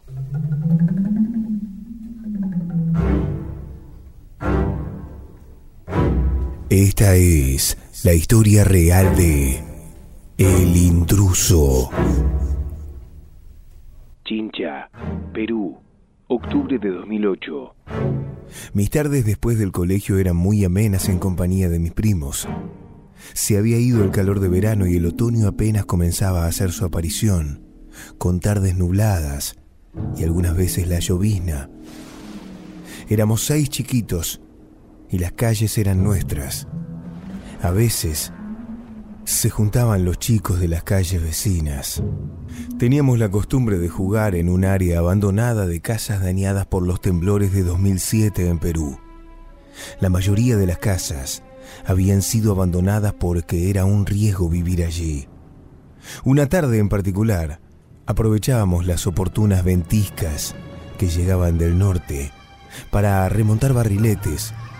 Corríamos y los hacíamos levantar hasta surcar los cielos entre risotadas de niños felices. Como mi barrilete tenía poca cola, se balanceaba de un lado a otro y finalmente el viento lo llevó a caer en el techo de una casa abandonada. A pesar de tener el hilo en mis manos, no deseaba jalar en demasía para no romperlo o que se atorara en alguna saliente o varilla. Sin pensarlo, me subí al techo de la construcción escalando algunas cornisas y caminé con cuidado por la ruinosa casa. Mientras daba pasos con precaución, el techo de lámina y desperdicios crujía bajo mis pies. Me apoyaba sobre ese techo que parecía ser de caña y todo se arqueaba al no soportar mi peso. Me estiré para tomar mi barrilete y casi lo tenía en mis manos cuando el techo colapsó. Todo fue muy rápido. Solo un caí- adelanto, Héctor, solo una de Lacey, querida. Dale, Héctor, Me me entusiasmaste, picando. Quédense con nosotros, vamos hasta las 12 de la noche, ya voló la primera hora y 20. No, pa, Nieri, me la dejaste ahí, loco, recaliente quedé. Che, está llovinando en la ciudad Sí, de Buenos con Aires, todo. ¿eh? Se largó, están cayendo unas Ya se gotitas. largó. Calzada resbaladiza en la ciudad, historia central. Pero como sé ¿eh? Que obviamente no les gusta que cortemos la historia por la mitad, en un rato sale completa la historia central de hoy. Pero a la vuelta de esta tanda que se viene, sacamos otra historia retro para calentar el ambiente. Justo tiene que ver con esta situación meteorológica que estábamos viviendo estos días en Buenos Aires, que es la niebla. Absolutamente. Porque a la vuelta de la tanda hay otra historia central titulada Niebla. Quédense con nosotros que ya volvemos. Hasta la medianoche, escuchás a Héctor Rossi en la Pop 1015. Esta es la historia real de Niebla. Contado en primera persona. Anochecía. Eran las 7 de la tarde mientras manejaba solo sobre una de las rutas más desoladas de la Argentina. Escuchaba música a todo volumen mientras disfrutaba del camino, rodeado de un hermoso y poco denso bosque, el cual me provocaba una sensación de bienestar y paz que no les puedo describir, ya que estaba alejado de la ciudad y por ende en armonía con los paisajes de otoño, en completa y tranquila soledad. Lo importante no es a dónde ni por qué viajaba. Lo importante es lo que pasó durante el viaje en esa ruta. Algo que me marcó profundamente y que me perseguiría por el resto de mi vida.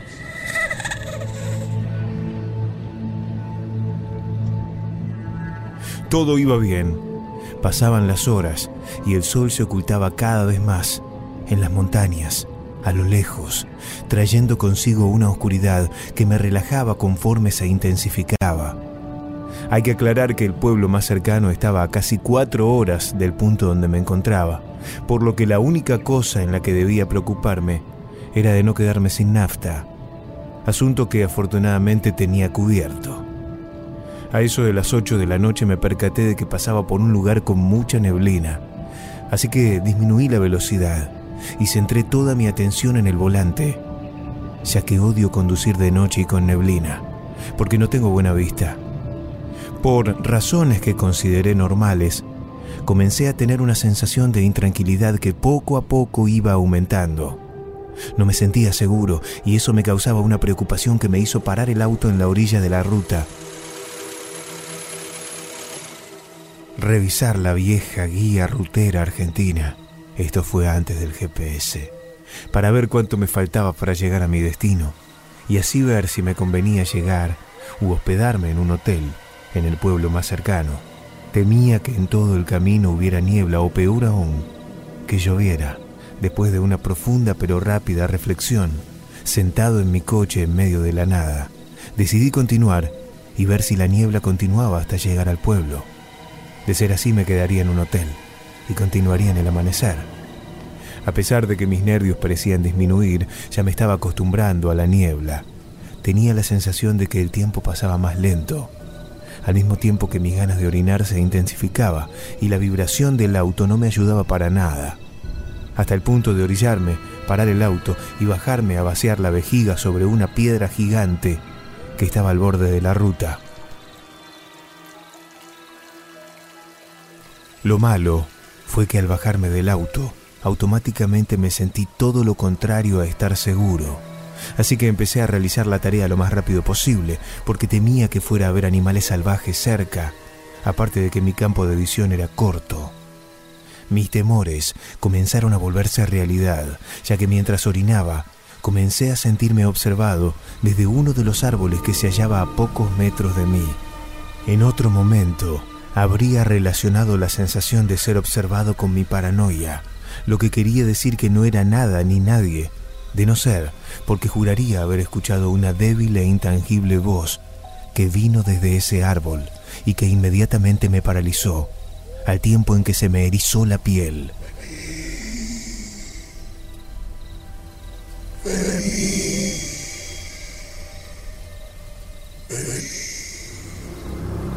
Como pude, corrí al auto, abrí la guantera y saqué una linterna. Ya con la linterna encendida, apunté hacia el árbol y para mi sorpresa no vi nada. Intentaba calmarme buscando cualquier explicación lógica a esa voz que claramente oí y me paralizó. Tal vez fue el miedo de sentirme observado lo que hizo que oyera algo que realmente no estaba ahí. O tal vez fue un animal lo que provocó ese ruido que yo percibí como una voz, no sé. Pero sí estoy seguro que lo sentí tan real que me hizo correr hasta el auto y prepararme para lo peor en caso de que hubiera alguien ahí. Finalmente, sin pensarlo más, opté por subirme al cierre, subirme al auto y continuar con mi camino, no sin antes ponerle seguro a las puertas. Tenía la esperanza de que al oír música dejara de pensar en tan terrible experiencia, pero... Tras un día de lucharla, te mereces una recompensa, una modelo, la marca de los luchadores. Así que sírvete esta dorada y refrescante lager, porque tú sabes que cuanto más grande sea la lucha, mejor sabrá la recompensa. Pusiste las horas, el esfuerzo, el trabajo duro. Tú eres un luchador y esta cerveza es para ti. Modelo, la marca de los luchadores. Todo con medida, importada por Crown Imports, Chicago, Illinois. Lucky Land Casino asking people what's the weirdest place you've gotten lucky? Lucky? In line at the deli, I guess? Aha, in my dentist's office. More than once, actually. Do I have to say? Yes, you do. In the car before my kids' PTA meeting. Really? Yes. Excuse me, what's the weirdest place you've gotten lucky? I never win and tell. Well, there you have it. You can get lucky anywhere playing at LuckyLandSlots.com. Play for free right now. Are you feeling lucky? No purchase necessary. Void where prohibited by law. 18 plus. Terms and conditions apply. See website for details. Esto no ayudaba mucho, ya que mi corazón seguía latiendo de manera agitada y sentía náuseas de tan solo pensar en la posibilidad de que algo realmente me estaba acechando. Apenas eran las nueve y media de la noche. La niebla continuaba, pero eso ya no me importaba. Lo que sí me extrañó fue que empecé a sentir frío, un frío que aumentaba cada vez más y que me incomodaba, ya que tenía todas las ventanas del auto cerradas y un suéter que me hacía sentir calor en momentos, pero de un segundo a otro ya sentía el ambiente helado. Así que miré el termómetro del auto. Para sorpresa, vi que marcaba 21 grados. Yo me sentía a menos de 10. Al final simplemente pensé que era debido al susto que me había llevado, así que traté de ignorar esta sensación. Igualmente comencé a sentir hambre, por lo que busqué una estación de servicio en donde parar para comprar algo de comer y un café, por lo menos para aguantar hasta llegar al pueblo. Me costó un poco, pero pude encontrar una estación pequeña e iluminada al lado del camino, por lo que me estacioné afuera de la tienda y me adentré en busca de algo de comida. Al principio me dio la impresión de que estaba sola, pero luego vi al cajero saliendo del baño, impresionado por ver a alguien ahí a esas horas y con esa neblina. Tranquilamente comencé a buscar lo que necesitaba, paseándome por los pasillos sin ningún tipo de apuro, sabiendo que al menos había alguien con quien contar en caso de que lo necesitara. Mi tranquilidad se vio interrumpida cuando por pura casualidad me di vuelta hacia la ventana y vi lo que parecía ser algo parado afuera de la tienda. Aún siendo de noche y habiendo niebla, podía ver que esa cosa me estaba viendo fijamente, ya que su ojo solo distinguía uno, brillaba de manera exagerada. No podía asegurar que eso fuera una persona, ya que tenía la cabeza deformada y algo le parecía colgar de la cara, además de que una pierna se le veía ligeramente doblada, como si estuviera rota. Nuevamente no sabía qué hacer en ese momento, ya que no quería perder de vista al hombre extraño, ni llamar la atención del cajero, quien rápidamente notó mi extraño comportamiento. Pasaron unos segundos antes de que el hombre se armara de valor para preguntarme si me pasaba algo. Esto debido a la vergüenza de hallarse en esa situación tan extraña, supongo. Yo, con voz débil y tratando de fijar mi mirada en el cajero sin quitarle la mirada de encima al tipo, aunque fuera con el rabillo del ojo, y arriesgándome a quedar como un completo lunático, le pregunté si él podía ver a alguien afuera, a escasos metros de la puerta. El cajero tal y como lo supuse, se mostró completamente extrañado ante mi pregunta y mirando hacia afuera en busca de algo o alguien, me respondió que no veía nada, aparte de mi reflejo. Ahora, la situación me parecía absurda, ya que no estaba ebrio ni mucho menos drogado. Pensar en la idea de que todo estaba en mi mente era igual de ridículo, pues no padecía de ningún trastorno ni enfermedad mental, ni cualquier cosa que me hiciera alucinar de esa manera. Tal vez Alguien me había estado siguiendo desde no sé dónde hasta encontrarme en la tienda, lo que significaba que estaba siendo víctima de un acosador que sin duda sabía que yo estaba consciente de su presencia, cosa que por parte me asustaba y a la vez me enojaba, pero aún así sabía muy en el fondo que en todas las posibles explicaciones a esta desagradable situación había un toque siniestro. Cuando me di cuenta de que había desviado mi atención de la extraña criatura al hundirme en mis pensamientos, ya era demasiado tarde, porque a volver a mirar, donde la había visto parada, sentí como un escalofrío terrible que me recorrió la espalda, además de un vacío intenso en el estómago. La criatura había desaparecido sin que yo la haya visto moverse o esconderse. Nada faltó para que me diera un ataque de pánico, de no ser porque tenía que controlarme al estar solo en la tienda con una persona que, podía verlo, me miraba con creciente preocupación debido a mis expresiones de terror. Pensé en llamar a la policía, pero tenía miedo que al no hallar nada sospechoso me dieran por loco y además iban a tardar mucho tiempo para llegar a la zona en la que me encontraba, así que rápidamente descarté esa opción.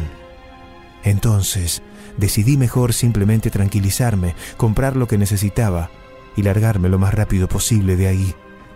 Ya en la caja, listo para pagar, intenté disimular lo más posible mis nervios por salir a la oscuridad, ya que tenía miedo de que esa cosa me estuviera esperando ahí fuera. Pero para mi mala suerte, la computadora o lo que fuera esa cosa en la que el hombre registraba la compra dejó de funcionar. De un momento a otro, comenzó a fallar hasta apagarse por completo. Intentó pasarme a otra, a otra caja, pero apenas quiso pasar el primer producto, la pantalla del monitor se tornó completamente azul, para después apagarse, no sin antes lanzar unos pitidos extraños. El cajero intentó de todo, pero no pudo hacer funcionar las malditas cosas, por lo que me dijo que iría a revisar algo a la bodega, lo que significaría que me iba a dejar solo, esperando, mientras iba a tratar de arreglar el problema. Dicho esto me dejó y se fue sin decir nada más. De nuevo me sentía aterrado en pensar que esa criatura podía volver en cualquier momento ahora que estaba solo. Estaba paralizado, viendo fijamente la ventana, pidiendo a Dios que nada se asomara por ahí. Pero de nada funcionó. Estaba tan concentrado viendo la ventana que di un salto cuando escuché que algo en los estantes cayó sin razón. Inmediatamente me di vuelta para ver que había caído, pero no había nada en el suelo. Volví a mirar a la ventana y ahí estaba, más cerca. Me congelé. No podía ni siquiera gritar. Sentía como mis piernas se debilitaban cada vez más del terror. Aún así, no podía ver el rostro de ese extraño ser que sin duda no era una persona. Mirándolo mejor, vi que tenía un gorro puesto, lo que me dificultaba más el tratar de identificar a esa cosa. En ese momento simplemente cerré los ojos y comencé a repetir, esto no es real, no puede ser, esto no es real, no puede ser, no puede ser, no puede ser. No se me ocurría nada mejor. Lamentablemente cometí un grave error al hacer esto, ya que al volver a mirar, el tipo estaba ahora tras la puerta.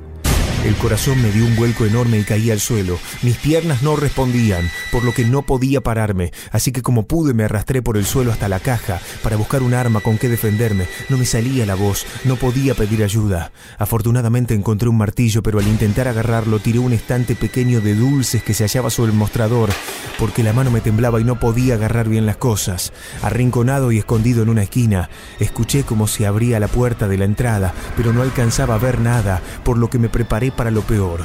Con el arma en mis manos pensaba que esa cosa me estaba buscando, porque oía pisadas del otro lado del mostrador que lentamente se dirigían hacia mí.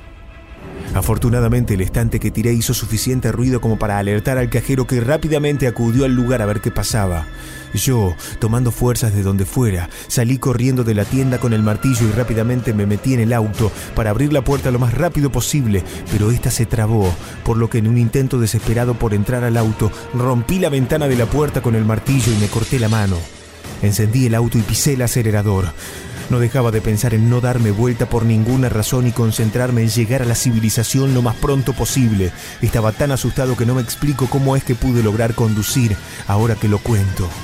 Pero unos metros delante en la ruta se me cruza el mismo hombre que había visto en la tienda. Tenía la cabeza desfigurada y lo que le colgaba de la cara era su ojo, salido. Gracias a la neblina no tuve tiempo de verlo antes y alcanzar a frenar, por lo que lo esquivé y me estrellé con un árbol. Pasaron los minutos y comencé a recuperar conciencia de lo que había pasado. Estaba herido, tenía cortadas por todas partes, pero pude salir de ahí y gatear para pedir ayuda. No estaba tan grave. Pude salir del auto y quise llamar a emergencias, pero mi celular estaba destrozado. Así que no me quedó otra más que gatear para encontrar ayuda. De golpe el auto estalló en llamas. Afortunadamente estaba lo suficiente alejado, por lo que no me pasó nada. De no ser porque la criatura salió del fuego adentro del auto y me comenzó a arrastrar hacia las llamas. Finalmente, justo cuando estaba a punto de ser devorado por el fuego, desperté en una ambulancia rumbo al hospital del pueblo. A la mañana siguiente, el doctor me dijo que el cajero que estaba en la tienda llamó al 911 cuando escuchó el choque. Solo recorrí 100 metros antes de estrellarme y que cuando me encontró estaba inconsciente. Me sacaron del auto. También mencionó que es muy peligroso conducir con niebla y en la noche, ya que hace muchos años un hombre que conducía ebrio chocó al desviarse de la ruta con un árbol y murió camino al hospital. Fue una experiencia horrible, ya que se le había salido un ojo y su cabeza estaba desfigurada por el golpe. Lo entendí todo pues resulta que lo que había orinado la noche anterior no era una piedra, sino un memorial puesto en el lugar del accidente para recordar a este hombre cuyo espíritu se enojó por eso. Una semana después de aquel incidente decidí ir a la estación de gas agradecerle personalmente a la persona que salvó mi vida. Pero para mi extrañeza, la estación estaba completamente abandonada como si hiciera años que nadie entraba ahí. De hecho, la puerta estaba clausurada. Nunca supe quién era ese hombre. Les aseguro que estaba ahí. ¿Sería un espíritu que me protegió? No lo sé.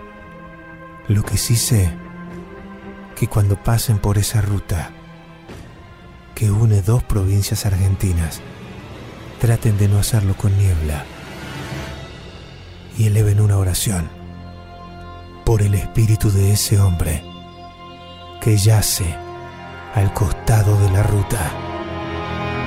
¿Qué te pasó esta mañana, lunes 26 de febrero? Traje un tipo de Arteaga. Me pidió que lo bajara acá en el cruce. ¿Vos venías de Arteaga? ¿Saliste de Arteaga? Yo salí de Arteaga en la curva enderezando para San José este, me hace dedo, paro, lo cargo, que me decía dónde se iba a bajar, me pidió que, que lo bajara en el cruce, el cruce era este, el cruce... Este el cruce del cementerio. Inmediatamente que se baja él de la camioneta siento un olor a quemado espantoso. Como yo ya vengo medio, medio asustado con los autos que se me queman, me largué de la camioneta a ver, este, empecé a revisar el, interior de la chata para ver si había un desperfecto en el tablero o algo, y me encuentro con la, con la alfombra de la, de la camioneta, la alfombra de goma que está derretida de la forma de los pies del tipo. Y entonces miro eh, en la tierra, miro para ver eh, para dónde se fue esta persona y no hay rastro de que se haya bajado de la camioneta, no se ven pisadas, no se ven nada. O sea, como que nadie se bajó de la camioneta. Hasta la medianoche, escuchás a Héctor Rossi en la Pop 1015. Llueve, ahora paró un poquito, pero recién llovía potente, en la ciudad de Buenos Aires. ¿eh? Atención los que están manejando, conduciendo con precaución. 9 y 43. Para hablar en vivo con nosotros, 4535-4204, el directo de la radio. Contanos tus historias paranormales. 4535-4204. Por WhatsApp escribís la palabra vivo, dos puntos ponele un título a tu historia y envíala al 11 27 84 1073. Vivo dos puntos, el título de tu historia al 11 27 84 1073. Audios de WhatsApp con tu relato. Recién subimos la foto con la mona, lo subí a mi Instagram en Héctor Locutor Oc. Pueden reportarse a las 9.43 quienes se suben ahora a la transmisión. Vamos hasta las 12 de la noche, juntos en la pop. Reportate en mi Instagram, arroba Héctor Locutor Oc, arroba Héctor. Dale un like a la fotito, comentanos desde dónde nos estás escuchando en vivo, arroba Héctor Locutor Oc.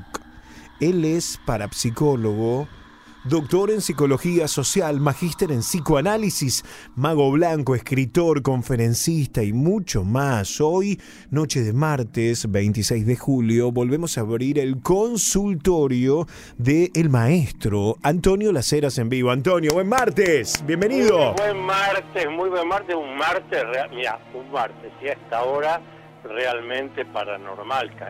Llovía hace unos instantes, ahora por lo menos donde yo estoy dejó de llover, pero eh, era para una noche así, casi de Jack el Destripador. La verdad que sí, el, el, clima no solamente meteorológico, sino el, el, clima que ya se, se palpa, ¿no? Es totalmente paranormal. Absolutamente. Bueno, y vamos a abrir este consultorio en audios de WhatsApp al 11 27 84 1073. Ya pueden mandar la pregunta para Antonio, 11 27 84 1073, y la pueden escribir también por allí por WhatsApp. Pero antes de abrir formalmente el consultorio, la pregunta es siempre: ¿cómo hacen para encontrarte a vos, Antonio? Perfecto, pero aprovecho, voy a hacer dos cosas. Sí. Una, todavía nos queda un rato hasta la medianoche. Hoy se está cumpliendo un nuevo aniversario de cuando en 1875 nació Carl Gustav Jung, ese notable, luego psicólogo, psiquiatra, pero sobre todo un hombre que no tuvo temor desde la ciencia académica de ocuparse de la parapsicología, de los ovnis, de la alquimia, así que mi homenaje en este nuevo aniversario del nacimiento de Carl Gustav Jung a ese gran genio del siglo XX. A quien citas muy seguido y a mí me quedan siempre tus frases, eh, por ejemplo esta de las coincidencias significativas. Exacto. Bueno, ahí está, eh, presente Jung también en esta noche paranormal. ¿Y a vos cómo te siguen, Antonio? Eh, bueno, si prefieren, porque yo estoy dando mi, mi, mi página web, antoniolaceras.com, pero algunos me dicen que se les complica. Bueno, eh, manden un mensaje de texto o de voz a mi WhatsApp, que es 11 49 49 28 50. Repito, 11 49 49 28 50. Vamos a abrir a las 9 con 46 minutos el consultorio. Primera pregunta que llega al 11 27 84 1073. Hola chicos, buenas noches, buenas noches la mesa. Habla Leo de Luján. Estoy en este momento, lo voy escuchando, viajando hacia Cañuela, como todas las noches. Para preguntarle al doctor por qué ya, a ver, ¿cómo te puedo explicar? Eh, muy seguido Hay veces que estoy soñando y, y me despierto así como de golpe, ¿viste? Como si me caigo. Quisiera saber qué significa eso. Bueno, esto que le pasa a mucha gente, ¿no? La sensación de caída justo un instante previo a abrir los ojos y a despertarse, Antonio. Sí, pero en la forma en que Leo lo está explicando me da más la impresión de que en cualquier momento de la noche le ocurre esto. Y esto tiene que ver con qué es lo que uno está soñando. Hay cosas producto del mundo onírico donde cuando uno lo sueña produce esa sensación de abismo, esa sensación de caída, esa sensación en algunos casos de ahogo y, y ahí la persona, claro, despierta. Ahora, en algunos casos recuerda el sueño o, como algunos me dicen, recuerda la pesadilla. En otros casos no, pero es evidente que el sueño le ha tocado algún aspecto de psíquico, algún aspecto de la historia de vida del soñante que lo conmueve tanto que lo despierta. ¿Y cómo lo despierta? Con una sensación que puede ser de caída, puede ser de ahogo eh, o puede ser de persecución. Sí. Bien. Más preguntas que llegan, en este caso María Isabel de Villa María Córdoba te pregunta si desde los conocimientos de la parapsicología la adivinación con el tarot es verdaderamente confiable, Antonio. Mira qué buena pregunta, porque efectivamente lo que llamamos, o, o, se llama desde la época de los griegos, hasta hablo de 2500 años atrás, artes mánticas. Manticos es una expresión griega que significa justamente adivinación, la posibilidad de conocer el futuro con herramientas humanas. En la época de los griegos, bueno, el oráculo, aunque, por ejemplo, el famoso oráculo Apolo en Delfos, lugar que he visitado, he investigado, he recorrido bien, pero los griegos decían que eran los dioses los que hacían el vaticinio de qué iba a suceder. Bueno, hoy conocemos que estos no son los dioses, sino ciertos fenómenos parapsicológicos. Entonces, tanto sea el tarot, sea el péndulo radioestésico, o sea la concentración en algún elemento, hay quienes usan la borra del café, uh -huh. el nombre, apellido, la fecha de nacimiento de la persona. Bueno, son todas herramientas que el adivino utiliza y que si las utiliza correctamente, abre un canal extrasensorial que le permite hacer una adivinación cierta. Esto es verdad. Ahora, lo que no vamos a acreditar es la persona que te dice, sea con la lámina del tarot, el péndulo radiestésico, lo que fuera, el arte adivinatoria, arte mántica que fuera, que te dice, bueno, yo doy turnos cada media hora y, y adivino. Bueno, uh -huh. si tuviera esos poderes, estaría asesorando a Biden o a Putin. ¿Quedó claro? Claro. Bien, ahora, eh, que si se da ciertas condiciones que tienen que ver tanto con el consultante como el consultado, tiene que haber un rapport, etcétera, sí, funciona, pero no es algo que funcione a voluntad y que doy el turno cada media hora, ¿eh? eso es charlatanismo. Más preguntas para Antonio Laceras, ¿qué dicen? Hola Héctor, habla Adriana de los Polvorines. Quisiera que le preguntes a Antonio qué significa o qué es o a qué está relacionado el sentir que a uno lo llamen por su nombre muy claramente. A mí me pasó que teniendo mi bebé, el papá se levantaba muy temprano para ir a trabajar y me lo alcanzó hasta la cama. Lo amamanté, nos quedamos dormidos y pasaron algunas horas y me desperté así muy, rápido sintiendo que me llamaban por mi nombre muy fuertemente al lado del oído. Me despierto y mi bebé estaba al borde de la cama. Así que gracias a ese anuncio, llamado, lo que fuera, mi bebé no cayó. Bueno, hay, hay, muchas de estas situaciones. En este caso, le termina salvando, no sé si la vida, pero por lo pronto la salud al chiquito, ¿no? Exacto. Contesto mientras a través del ventanal estoy viendo unos relámpagos ay, ay, ay. que anuncian tormenta, me parece. Eh, es, esto que nos cuenta nuestro oyente es claramente un fenómeno parapsicológico extrasensorial. Puede haber sido telepático o clarividente.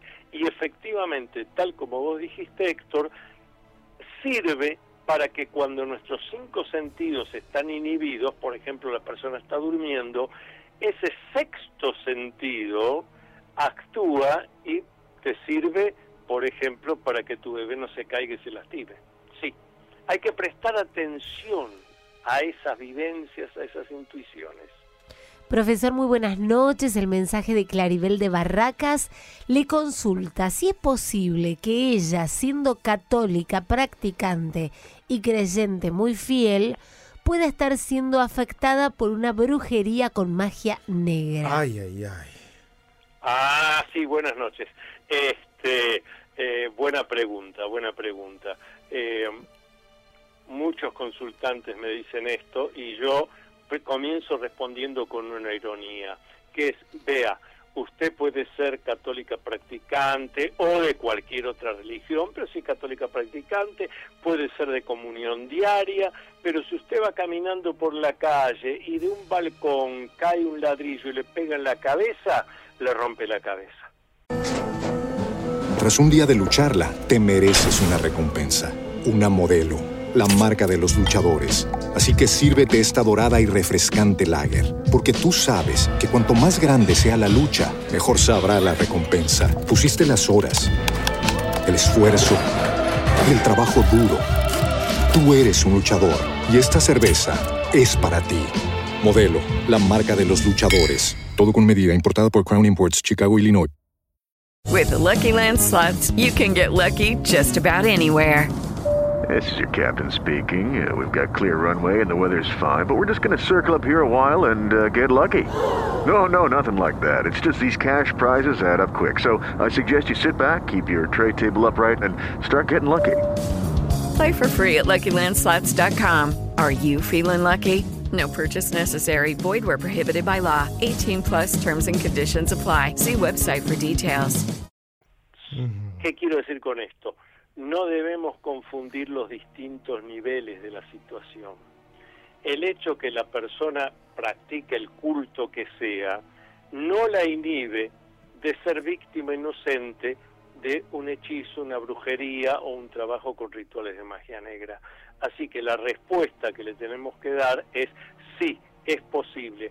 No interesa que usted sea una maravillosa persona, que haga siempre el bien, no interesa el culto que practique, el mal igual puede ingresar en usted si no tiene las defensas adecuadas, claro.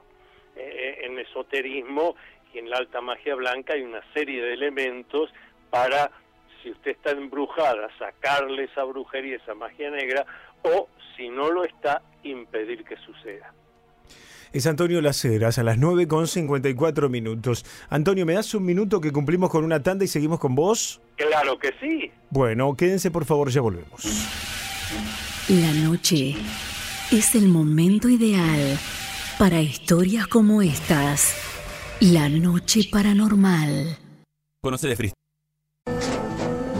Tras un día de lucharla, te mereces una recompensa, una modelo la marca de los luchadores. Así que sírvete esta dorada y refrescante lager, porque tú sabes que cuanto más grande sea la lucha, mejor sabrá la recompensa. Pusiste las horas, el esfuerzo, el trabajo duro.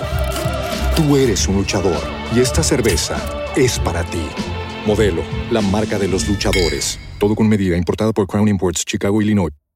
Judy was boring. Hello. Then Judy discovered ChumbaCasino.com. It's my little escape. Now Judy's the life of the party. Oh, baby, Mama's bringing home the bacon. Whoa, take it easy, Judy. The Chumba life is for everybody. So go to ChumbaCasino.com and play over 100 casino style games. Join today and play for free for your chance to redeem some serious prizes. ChumbaCasino.com. No purchase necessary. Void where prohibited by law. 18 plus terms and conditions apply. See website for details. Estamos en vivo, faltan cuatro minutos para las 10 de la noche. El maestro Antonio Laceras responde en tiempo real 11 27 84 1073. ¿Qué dicen por ahí? Hola chicos, mi nombre es Alex Ferrero. A mí me pasa algo muy particular. No siempre algunos días de sol, perdón, algunos días que no son de sol, que son nublados, en la gente yo puedo verle como unos tatuajes que no pertenecen a este plano y simbología que, que no toda la conozco. Puede ser simbología celta, mucho en hebreo. Le veo como marcas en el cuerpo a la gente que no es de este plano, la gente no lo tiene. Lo veo en otro plano como que se sobrepone en las personas. No tengo ni idea qué quiere decir eso. No siempre y no en todas las personas lo puedo ver. Quería preguntarle a- al doctor a ver si me puede dar una indicación de qué puede ser esto. Trato de leer la simbología y de, de entender y de interpretar y de entender para qué me está pasando esto, por qué. Pero mayormente los días nublados. Tiene que estar nublado para que pase algo así. Gracias. Bueno, yo primera vez que escucho esto, Antonio. Sí, es poco frecuente, pero la respuesta que hay que darle a nuestro oyente eh, cuando él dice ¿por qué me pasa esto? Le pasa esto porque tiene una sensibilidad, una sensibilidad especial por la cual puede percibir símbolos que, volviendo a, Carl Gustav Jung hoy en el día de su cumpleaños, este, él llamaba arquetípicos es decir, tienen que ver con la historia de la humanidad. Y hay algunas personas que por su situación natural, por experiencias que han vivido, por cuestiones que tienen que ver hereditarias familiares, tienen esta capacidad y efectivamente es poco frecuente pero ocurre y tal como dice nuestro oyente necesitan que las condiciones climáticas sean muy especiales. Ya Hace décadas otros investigadores y en Europa que han estudiado este fenómeno se preguntaban por qué, qué cuál es la relación que hay entre la fenomenología meteorológica y la capacidad de estas personas para percibir esto. Bueno, eso hablo de muchas décadas atrás. Luego, al conocer que las variaciones meteorológicas tienen que ver con cuestiones electromagnéticas, eh, eh, geomagnéticas, etcétera, bueno, evidentemente hay una relación en ese sentido. Pregunta para el maestro Laceras. José Luis de San Fernando del Valle de Catamarca dice que cada cosa que emprende le sale mal, o empieza bien pero termina mal, y que está así desde hace años. La consulta para vos, Antonio, es ¿cómo puedo cambiar mi vida para tener una vida normal? Eh, sí, lo que pasa es que hay que preguntarse cuáles son las razones. Eh, porque en general, y, y acá en el programa nos ha pasado tantas veces, alguien que las cosas le salen mal, que no puede concretar sus deseos positivos de vida, rápidamente lo vuelca al plano de lo esotérico, de lo parapsicológico, sobre todo lo esotérico. Me han hecho algo, bueno, paso a paso. Primero hay que ver Tras un día de lucharla, te mereces una recompensa, una modelo, la marca de los luchadores. Así que sírvete esta dorada y refrescante lager, porque tú sabes que cuanto más grande sea la lucha, mejor sabrá la recompensa. Pusiste las horas, el esfuerzo, el trabajo duro. Tú eres un luchador y esta cerveza es para ti. Modelo, la marca de los luchadores. Todo con medida, importada por Crown Imports, Chicago, Illinois. With the Lucky Land slots, you can get lucky just about anywhere. This is your captain speaking. Uh, we've got clear runway and the weather's fine, but we're just going to circle up here a while and uh, get lucky. No, no, nothing like that. It's just these cash prizes add up quick. So I suggest you sit back, keep your tray table upright, and start getting lucky. Play for free at LuckyLandSlots.com. Are you feeling lucky? No purchase necessary. Void where prohibited by law. 18 plus terms and conditions apply. See website for details. qué es lo que no me está saliendo. Si tiene causas psicológicas, porque más de una vez nos frustramos o tenemos problemas o no podemos resolver las situaciones por impedimentos psicológicos. Otras veces son cuestiones que tienen que ver con lo que yo llamo las programaciones psíquicas negativas. Estamos copiando modelos sin darnos cuenta, sin tomar conciencia, pero modelos que tienen que ver con respuestas que tuvieron nuestros padres, familiares, personas que vivieron en otros tiempos y hoy el mundo ha cambiado. Entonces, primero hay que tener en cuenta todo eso. A ver, mi actitud mental es una actitud mental positiva, reflexiva, racional, eh, soy capaz de, crear situaciones nuevas, todo eso es muy importante. Si descartamos todo eso, podría ser que la persona esté siendo afectada por alguna energía negativa desarmonizante. Pero primero analicen cómo estoy pensando y cómo estoy enfrentando las dificultades de la vida cotidiana por las cuales, como dice nuestro oyente, es, eh, está frustrado cotidianamente. Veamos primero lo más simple antes de pasar a lo más complejo. Bien, uno más. Buenas noches, Héctor, ¿cómo estás? Justo quería hacer una consulta a las ceras y, y, se fue. Mira, tengo, estoy teniendo un problema en casa hace unos días. Venía todo bien, todo bien, todo bien. Pude comprar el auto, empezar a trabajar bien. Los problemas económicos se habían ido de casa todo perfecto. Y hace unos días, va, unos días, una noche, hace unas noches, estando durmiendo como a las 2, 3 de la mañana, una puerta del ropero se abrió de tal manera impresionante. Cuando se abre y pega la vuelta y vuelve de vuelta, se volvió a cerrar. Nos levantamos todos con mi señora y con mi nene. De ahí empezaron a pasar cosas. El otro día se me desenchufó el wifi directamente. Se desenchufó el enchufe desde de, de, la alargue, desde el portalámpara, desde la ficha, se arrancó directamente. Y de ahí en más, una mala atrás de la otra. El auto se rompe todos los días, todos los días, todos los días comprar un repuesto nuevo. Y soy de las personas que, que cuando a uno le dicen eh, alguien te está tirando tierra, una manera de decir, yo digo, bueno, yo voy a lograr que de esa tierra sacan flores, pero llega un momento donde ya no sabes qué hacer. Y justo, bueno, le iba a preguntar eso a la acera, a saber qué se podía hacer y, bueno, se fue. Pero bueno, le dejo la pregunta para cuando pueda contestarla. Gracias, Héctor. Gracias, loco. Es hoy el día, Antonio. O sea que yo debiera comenzar diciendo, la cera no se fue, la cera no se fue, la cera no se fue. Está acá la cera. Nunca se va la cera, siempre está. Nunca, siempre jamás. Este, siempre adelante, siempre seguimos. Eh, pero importante lo que señala, porque fíjate el recorrido de lo que dice nuestro oyente, que esto muchos que me han consultado lo saben muy bien. Yo les digo, cuando hay un trabajo de magia negra, la magia negra es sádica.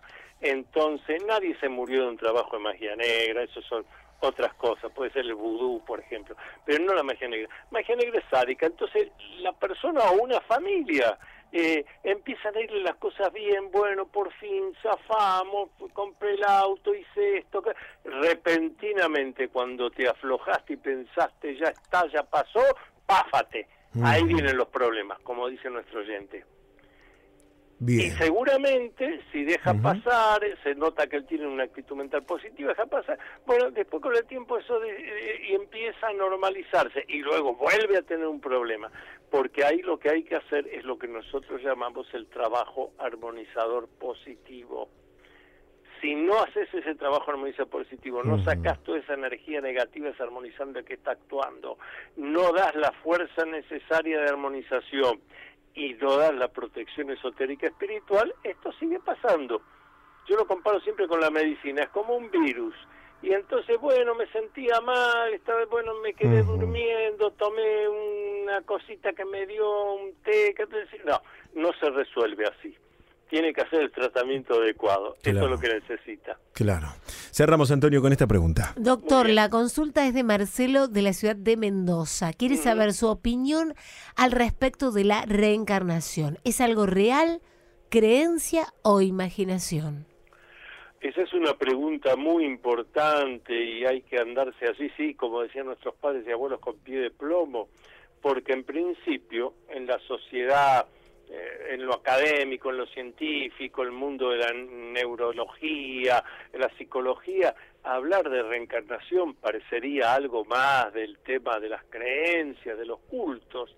Sin embargo, ha habido en este pasado siglo XX varios investigadores, estoy recordando al doctor Ian Stevenson, estoy recordando al sexto hombre en pisar la luna, con quien tuve vínculo y, y, mucha comunicación, Edgar Mitchell, eh, todos dirigieron investigaciones realizadas en el Extremo Oriente, sobre todo en la India, utilizando metodología de la investigación científica, analizando variables y demás, y encontraron personas, sobre todo chicos, que realmente recordaban, digo entre comillas recordaban, vivencias de otras existencias que se pudieron comprobar de personas que realmente habían vivido, habían tenido características muy especiales, a qué se habían dedicado, o si hablaban otro, otro idioma y por xenoglosía lo hablaban. Bueno, cosas que realmente llevan a pensar que la reencarnación, y dije llevan a pensar, ¿eh? no a creer, estoy hablando de pensar, del análisis racional y reflexivo, llevan a pensar que la idea de la reencarnación no es ninguna creencia, ninguna suposición, sino que traemos nosotros de vidas anteriores mucha información. Lo usual en Occidente es que no le prestemos atención. Por eso los investigadores occidentales se van a investigar a la India, a la China, al Nepal, y han encontrado resultados muy llamativos que hacen pensar que la reencarnación es un hecho real.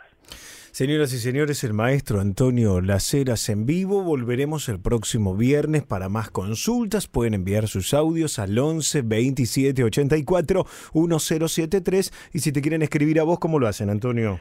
Y que me escriban a mi WhatsApp, que es, escriban o dejan un mensaje de voz, como quieran, que es 11 49 49 28 50. Repito, 11 49 49 28 50. Antonio, que tengas una excelente semana. Nos escuchamos el viernes. Nos escuchamos el viernes y estoy escuchando que cae agua, está lloviendo en este momento. Sí, señor. Un Súper luminoso paranormal. abrazo para todos. Un abrazo grande, chau chau. Ahí estaba el maestro. Antonio Laceras en vivo a las 10 de la noche y 7 minutos. Quédense con nosotros que ya volvemos. Hasta la medianoche. Escuchás a Héctor Rossi en la noche paranormal. Paranormal. Paranormal.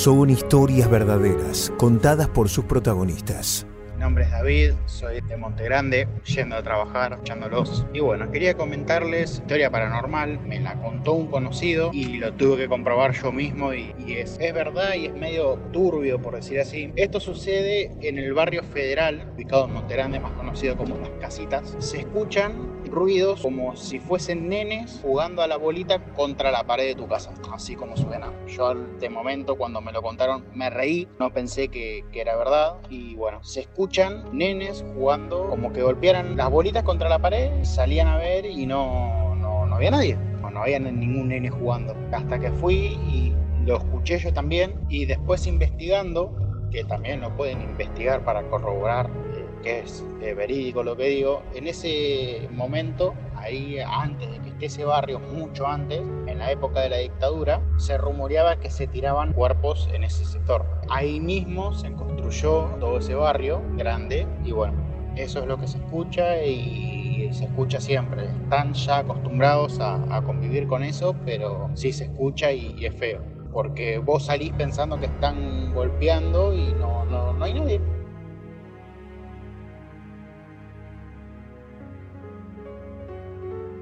Estás en la pop escuchando a Héctor Rossi.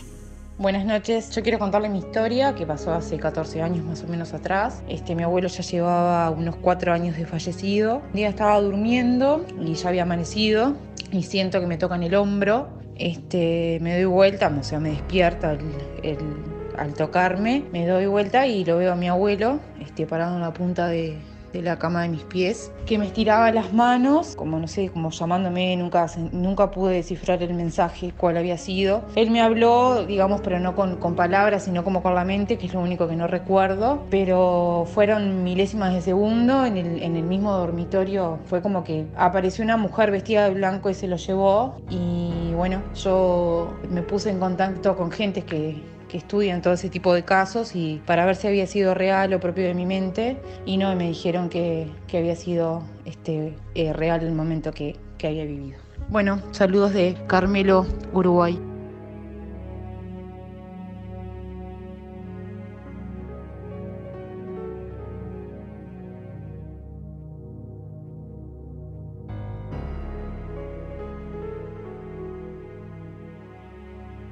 11 27 84 1073. Hola, ¿cómo están? Una historia que, cabo, no, no llegó a ser, a ser paranormal, pero sí tuvo su tinte al principio. Era una historia más o menos 1994, 1993. Yo era muy chico y estaba en Mardejó jugando un, torneo de truco repente se iluminó el cielo. Era de noche, eran tipo día-noche.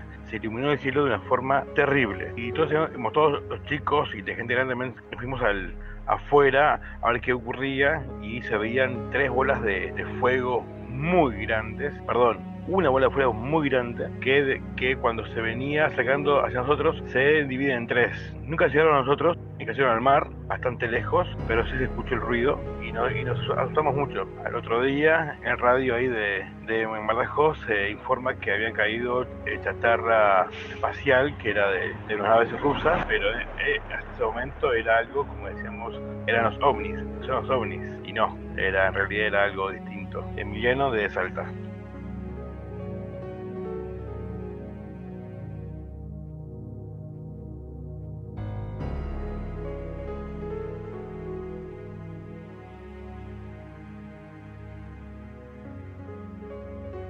Héctor Rossi en la Pop 1015. Hola Jorge, buenas noches, Héctor Rossi, equipo, muy bueno el programa, te escucho hace tiempo. Bueno, te quería contar una historia, en mi casa sucedió eso. Te quería comentar, una noche mi hijo yo le había regalado un celular, no puedo decir la marca, bueno, de esos que se deslizaban, pero eran esos celulares medio antiguos, bueno, de dos colores. Una marca que ya no existe tampoco. Contento, se quedó escuchando música, mensaje hasta las 3 de la mañana. De repente le agarra ganas de, de, pasar al baño a mi hijo. En esa época tendría unos 19 años, ahora tiene 29, hace 10, 11 años. Y bueno, cuando va al baño, hace sus necesidades, ve detrás de la puerta, cuando la abre, una niña vestida de blanco con el pelo bien, bien rubio, no se le veía la cara, dice él, y esta niña estaba flotando sobre el inodoro. Es una historia real. Y después mis hijos la vieron atrás de mi fondo de mi casa, arriba de un pino. Y la vieron corriendo y, y un par de vecinos también. Bueno, muy bueno el programa. Gracias. Marcelo de Tortuguitas.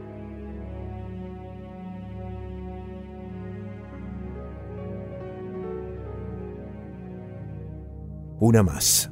Saludos Héctor, Mona, buenas noches, ¿cómo están? O sea, hace mucho tiempo en Venezuela, en el año 2001, yo vivía en La Pradera, San Joaquín de Carabobo. Te comento que yo estaba viendo un partido de béisbol, en lo que este se acabó, yo me disponía a dormir porque el día siguiente tenía clase y siento que me tocan la cama, que me la mueven. Yo estoy pensando que son cosas mías, pero no, eso era cada rato que me la movían. Pues, o sea, trataba yo de dormir no me dejaban dormir. A toda esta, cuando yo me paro, que lo que estaba pasando porque pensaban que era cosa mía, siento una risa tenebrosa. A toda esta no me dejaban dormir.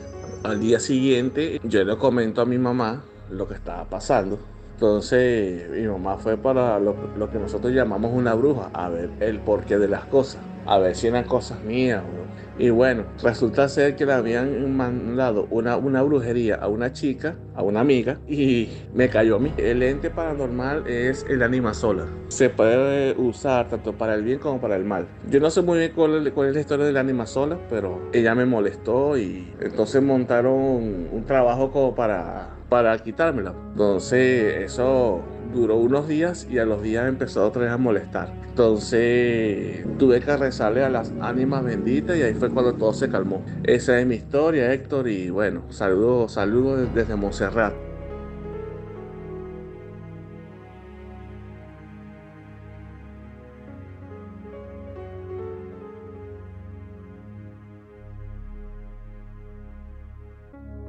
Hasta la medianoche, escuchás a Héctor Rossi en La Noche Paranormal.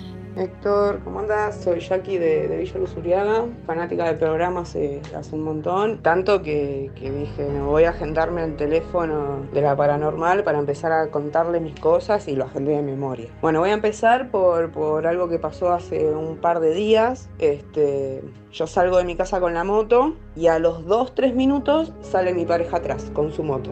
Al rato me llama y me dice, me pregunta cómo hice para volver a mi casa y cambiarme y volver a salir. Le digo, ¿qué? No entendía que me estaba planteando. Me dice, te vi caminar, caminando por la calle a 2-3 cuadras de mi casa con la ropa que yo tenía el día anterior. Cosa que era imposible porque los tiempos no lo permitían. Que yo vuelva, deje la moto, me cambie y Tras un día de lucharla, te mereces una recompensa, una modelo, la marca de los luchadores. Así que sírvete esta dorada y refrescante lager, porque tú sabes que cuanto más grande sea la lucha, mejor sabrá la recompensa. Pusiste las horas, el esfuerzo, el trabajo duro. Tú eres un luchador y esta cerveza es para ti. Modelo, la marca de los luchadores. Todo con medida, importada por Crown Imports, Chicago, Illinois. Vuelvo a salir. Este, aparte me tendría que haber cruzado, o sea, era imposible. Y él estaba tan seguro que me cuestiona eso, ¿viste? ¿Qué, ¿Cómo hiciste para volver y cambiarte? Sacando la conclusión de, la experiencia que, tenemos en lo paranormal por escucharte, me dijo que, era mi doble. Este, y me llamó mucho la atención eso, y nunca me había pasado. Así que bueno, ahora que te tengo en mis contactos, cada tanto te voy a ir mandando historias mías eh, e historias de, de mi pareja, que también tiene una red sensibilidad y de gente que conozco para aportar al programa y también decirte que, que me ha pasado en reuniones de contar historias que escuché en la radio y más de uno salta y dice, ah, sí, la radio de la pop, la que pasa, o sea, todo el mundo te tiene re calado, el programa es una masa este, y me, te, te escucha más gente de la que pensé que te escuchaba. Así que seguí en esa con todos tus éxitos.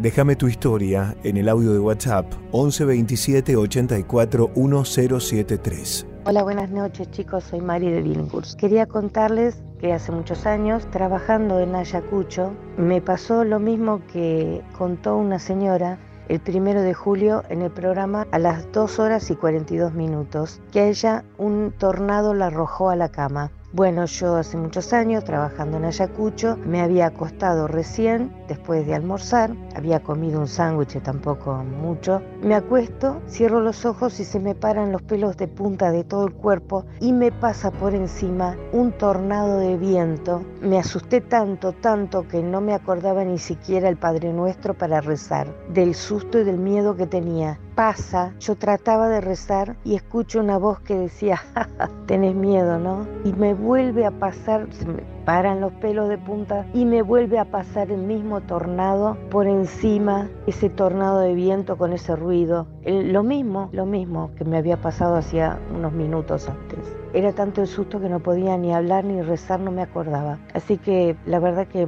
eh, co- coincido con esa señora. A mí me pasó lo mismo. Le mando un beso enorme, chicos.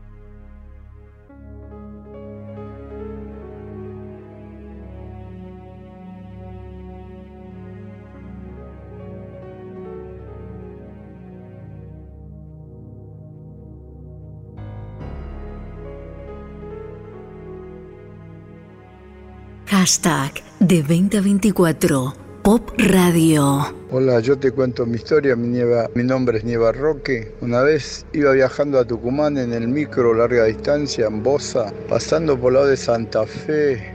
Me acuerdo era para el invierno, íbamos pocos pasajeros y me despierto cuando una persona me dijo, ¿puedo hablar con vos? Y me pongo, me corro para el otro asiento porque iba en asiento de dos y me acomodo para hablar y no había nadie. Pero no me dio miedo, ¿viste? La verdad que hablando con gente que sabe, me dijo, no, es, es algo, un espíritu bueno que te, que te anduvo siguiendo, me dijo.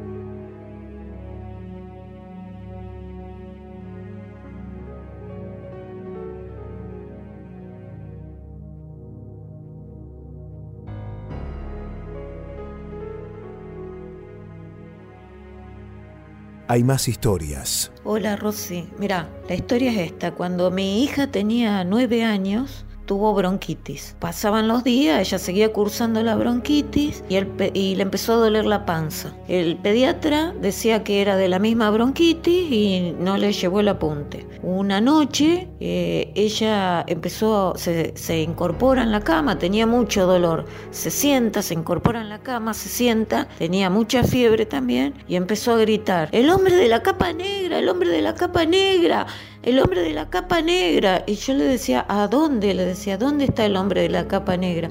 Ahí, ahí, ahí era a los pies de la cama. Y me puso una bomba, me puso una bomba, eh, me puso una bomba. Eso era lo que gritaba. A la mañana, al otro día a la mañana temprano, lo llamo al pediatra, el pediatra viene, me dice que era un capricho de ella, que no tenía nada, que era de la bronquitis. Cuando se va, llamo un cirujano el cirujano me hace ir a, la clínica, a una clínica, pide una ecografía, eh, pasaron horas porque era fin de semana, la ecografía decía que no tenía nada, no mostraba nada. Entonces yo ya a esa altura estaba desesperada porque eh, eh, ella tenía mucho dolor, mucho dolor. Entonces le digo que la abra igual. El cirujano me dice que no podía abrirla si no tenía un resultado que, dijera que, que, tenía algo. Entonces eh, le pedí que la abriera igual, y yo asumía todos los riesgos, le firmaba lo que fuera, y si no tenía nada, que la cerrara y se terminaba el problema. Va a cirugía y resulta que cuando la abre tenía una peritonitis, se había reventado el apéndice y se había esparcido todo lo podrido por adentro de la pancita de ella, así que demoraron una hora y veinte para limpiarla. Eso quiere decir va, interpretó, yo para mí vio la muerte, interpretó lo que la interpretó lo que le iba a pasar, porque lo que ella decía la bomba fue la explosión de, del apéndice. Así que ella solita se creo que se evitó su propia muerte.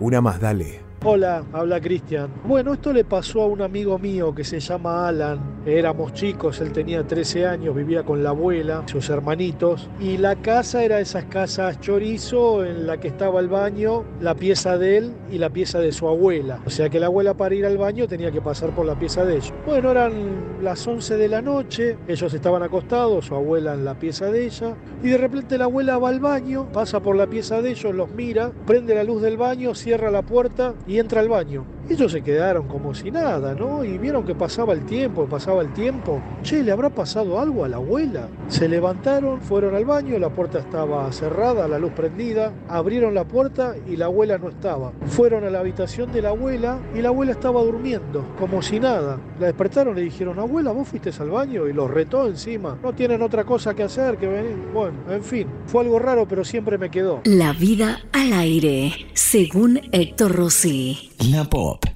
10 y 25. Hace un rato escuchábamos la historia de Donnie, la hija de la mona. Tuvo mucha repercusión. Mucha ¿eh? repercusión. Lindo, lindo escuchar a la gente, al público. Héctor, con Poppy Playtime, uno de los juegos que te lo puedes descargar en celular o en compu, eh, jugarlo es uno de los más terroríficos del momento. A ver qué dice la gente en el WhatsApp Paranormal 11 27 84 1073. Hola chicos, soy Mario, el vigilador de Mariano Acosta. Hola Mario. Bueno, estaba escuchando la historia de, de Donna y ya tenemos el reemplazo para la mona, Héctor. sí, la verdad que eh, sí. Ahí podés ir pensando en Donna 2028 más o menos, 25. Cuando la mona se jubile ya tenés el reemplazo. Eh, el programa es una masa, ya les voy a pasar una historia que tengo que siempre escuchamos con mi cuñado, con Jorge. Qué bomba, bueno. Ya tenemos el reemplazo directo, directo. Y te directo. jubiló de paso el chabón. Sí, sí, me jubiló. Qué bárbaro. Qué lindo. Héctor, Rossi, equipo ¿Qué tal? y toda la audiencia Hola. de Judith de Botánico, para Palermo. Siempre me equivoco. Me muero de amor por esta criatura, cómo explicó la fábrica en cuestión, Poppy Play. Por Dios, me muero de amor. Como te decía Héctor, viste que los chicos hay que dejarlos hablar. Qué maravilla, me muero de amor por esta chica. Te mando un beso muy grande, todo mi cariño y espero que hayas podido leer algún capítulo del libro en cuestión. Te mando un beso a todos, toda la audiencia y felicito a esta chiquita, que no, no recuerdo el nombre, un abrazo muy grande. Besos, nos Bueno, estamos comunicando. beso. Abrazos. Gracias, linda eh, Doni, mi hija. eh, cumplió hace poco nueve años y bueno, eh, ella acá, lo- acá en Pobla apodaron la histriónica. Bueno, Y tal cual, Héctor, ¿eh? por algo será, querida, por algo será. ¿Qué más dicen? A ver. Hola, soy Salvador, tengo nueve años y el juego del momento lo conozco, lo he visto por YouTube. Es un juego que cuando salió explotó en todos los lugares, en mi escuela estaban todos hablando de ese juego. Y dicen que da mucho miedo, pero para mí, tipo, no... Y no es tan reactivo, hay, hay otros juegos mejores, pero, pero del momento se habló mucho. Muy bien. Gracias, Salvador, que lo jugó muy bien, lo Sí, juega. y otro chiquito, ¿qué más dicen? Mona es una genia, tu hija contando las historias, no tiene toda la onda. Le mando un beso a Donna que la verdad que la rompió y que se venga mm, la noche paranormal Kids, que está buenísimo. Besitos para todos. Gracias, no dejó su nombre, un besito. Beso y uno más, dale. Hola Donna, me encantó como hiciste el de Poppy Playtime 1. ¿Podrías hacer el de Poppy Playtime 2? Anotemos, por, favor, por favor. Para que labure tu hija, ¿eh? Por favor. Héctor, Sí. incorporación ya de dona paranormal. Uno más, adelante, dale. Hola Héctor, buenas noches. Buenas noches, Mona. Pero Hola. Hermosa tu hija. hermosa. Gracias. La verdad que como dice el dicho, el fruto siempre cae cerca del árbol. Excelente, excelente esa niña. Mucho futuro por delante. Mostrale. Gracias, ¿Está qué linda. Sí, seguro, Ah, está bueno. escuchando todo. A ver. A ver, ¿qué dicen? Hola Héctor, ¿cómo estás? Est- Estamos escuchando La Noche Paranormal. Me encantó mucho que te haya gustado mi historia y muy próximamente una nueva historia para tu Noche Paranormal. Es Donna esa. Sí, sí, Me para encantó, vos. me encantó, me encantó. Buenísimo. Bueno, eh, sí, contratada, eh, querida, eh. Ahí vamos a hacer un, Próximamente más historias. un cambio de guardia. Contra- entra Donna, entra Donna. Bueno, eh, 10 de la noche con 29 minutos. Gracias a todos por acompañarnos. Estamos completamente en vivo en la noche pop especial paranormal. Yo sé que hay gente esperando, eh, así que banquemos un segundo más. Completame la tanda, Mauro. Volvemos y seguimos en vivo. Por favor, no se vayan. Esta noche escuchas voces. Aunque estés solo, Estás en la noche paranormal. hasta la medianoche, Héctor Rossi en la Pop 1015. la noche paranormal, Escuchar para creer. hasta la medianoche. Héctor Rossi en la Pop 1015. En el grupo de oyentes fundadores está arroba Samira-Eliana. Ha venido muchas veces aquí a la puerta de la radio. Me han festejado el cumpleaños. Ella, Víctor, Meche y toda la banda. Les mando un beso que dice en Twitter, numeral de 2024 Pop Radio. En esta noche tenebrosa vuelvo a escuchar La Paranormal. Un beso grande a Samira y a toda su familia. Besos. Guillermo, estás en vivo. Buenas noches. Hola Héctor, ¿cómo te va? Buenas noches. Hola Mona. Hola, Eh, buenas te noches. quería contar lo que me está pasando hace una semana más o menos aproximadamente. Sí, dale. Eh, tengo picazón en todo el cuerpo, en la cabeza, eh, a todo el tiempo, a toda hora del día o a la mañana cuando voy a trabajar o en mi casa.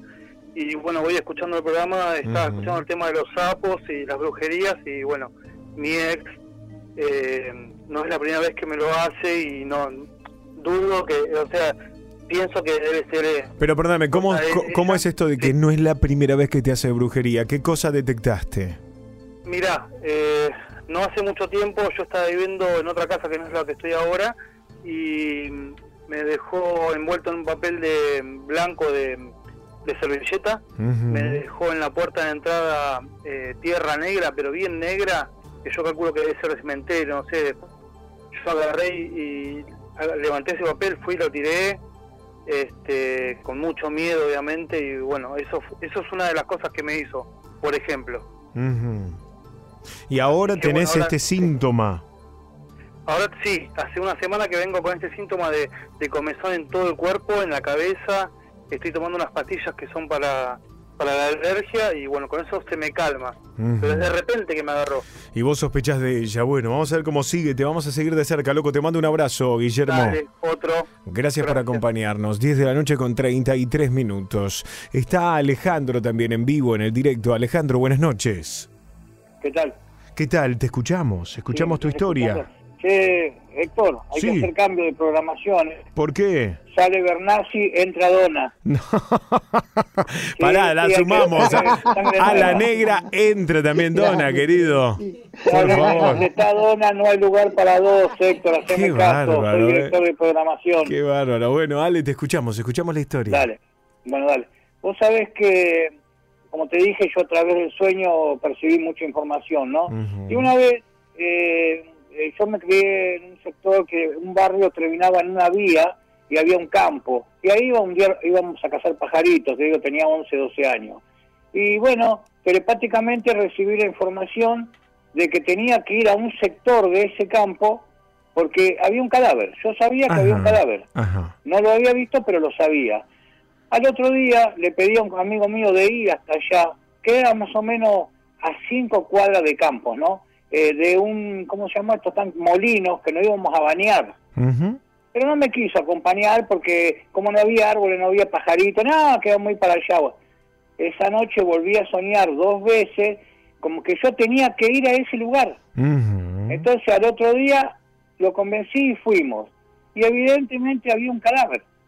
Había un tipo tirado muerto. Eh, fuimos, eh, le contamos a nuestros padres, éramos yo y el Tano Franco, un chico amigo de mi edad, le contamos a nuestros padres, fueron al Parque Barón, a la comisaría del Parque Loma, y hicieron la denuncia de lo que habíamos encontrado, que mis viejos se alarmaban porque decían, me dan el compromiso que nos pone año 74, era la época de los militares, ¿viste?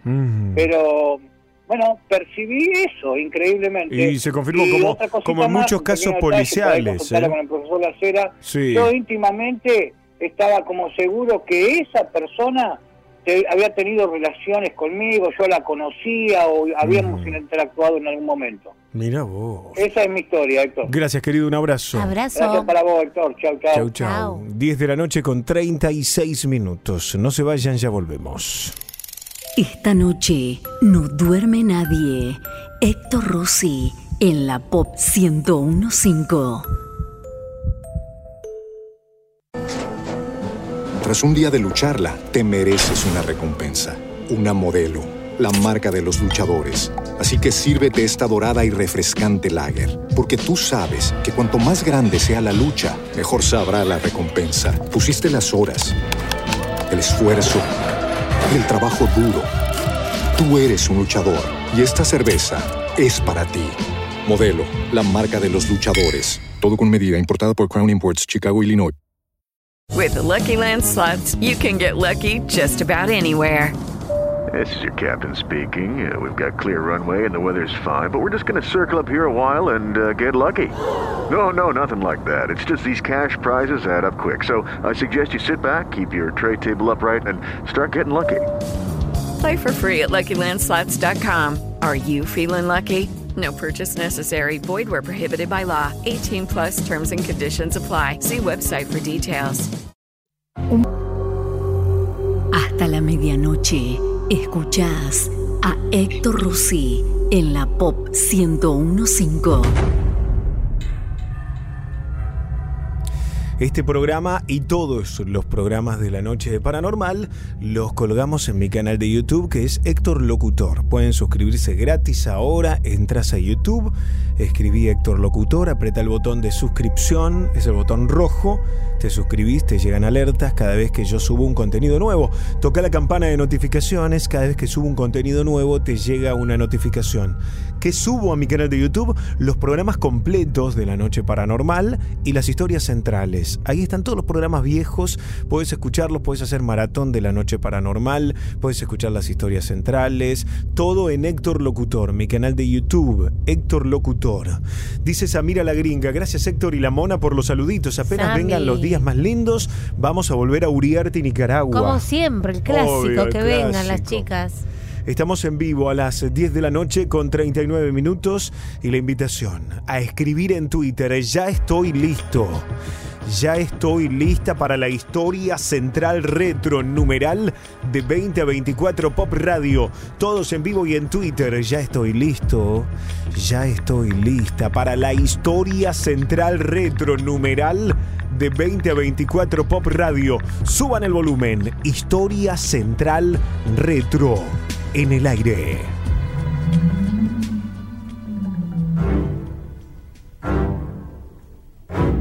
Esta es la historia real de El intruso. Chincha, Perú, octubre de 2008. Mis tardes después del colegio eran muy amenas en compañía de mis primos. Se había ido el calor de verano y el otoño apenas comenzaba a hacer su aparición, con tardes nubladas y algunas veces la llovizna. Éramos seis chiquitos y las calles eran nuestras. A veces se juntaban los chicos de las calles vecinas. Teníamos la costumbre de jugar en un área abandonada de casas dañadas por los temblores de 2007 en Perú. La mayoría de las casas habían sido abandonadas porque era un riesgo vivir allí. Una tarde en particular, aprovechábamos las oportunas ventiscas que llegaban del norte para remontar barriletes Corríamos y los hacíamos levantar hasta surcar los cielos entre risotadas de niños felices. Como mi barrilete tenía poca cola, se balanceaba de un lado a otro y finalmente el viento lo llevó a caer en el techo de una casa abandonada. A pesar de tener el hilo en mis manos, no deseaba jalar en demasía para no romperlo o que se atorara en alguna saliente o varilla. Sin pensarlo, me subí al techo de la construcción escalando algunas cornisas y caminé con cuidado por la ruinosa casa. Mientras daba pasos con precaución, el techo de lámina y desperdicios crujía bajo mis pies. Me apoyaba sobre ese techo que parecía ser de caña y todo se arqueaba al no soportar mi peso. Me estiré para tomar mi barrilete y casi lo tenía en mis manos cuando el techo colapsó. Todo fue muy rápido. Cuando caí en el piso terroso de la casa, una nube de polvo me invadió haciendo que perdiera la visibilidad. Sin embargo, temía haberme roto algún hueso y pensaba en cómo me iban a reprender si eso llegaba a pasar. Al revisarme, vi con alivio que solo habría sufrido raspones y mientras tosía por el polvo tragado, mis primos gritaban en el exterior preguntándome si estaba bien. Me asomé por una de las ventanas rotas y les di tranquilidad. Estoy bien, chicos. Me golpeé un poco, pero estoy bien. Al asentarse el polvo, miré dónde estaba y me sorprendió el hecho de que el interior de la casa no estuviera hecho un desastre. Todo parecía relativamente limpio. En el piso solo estaban los escombros del techo que yo había roto y la habitación estaba en completo orden. Por un momento pensé que alguien vivía allí. Las paredes de adobe no parecían cuarteadas o ruinosas por la humedad, estaban limpias. No había mucho en el interior, solo algunos muebles que también parecían haber sido usados recientemente. Luego de revisar, me percaté que en realidad sí estaba abandonada la casa. Nadie vivía en ella, o al menos no durante mucho tiempo. Lo extraño era lo ordenado y limpio que estaba todo. Lo primero que pensé fue en explorarla para ver si encontraba algo de interés, como juguetes o algunos muebles que pudiéramos usar en nuestros juegos, y así recorrí las habitaciones buscando algo. No vi nada de interés. Lo que sí noté eran dibujos raros en las paredes y en el techo de la casa. Cosas raras que yo ya había visto en lugares esotéricos y sobre todo de brujería, pero no le tomé importancia. Había muchas cajas con objetos, pilas de periódicos y libros viejos que estaban repletos de polvo.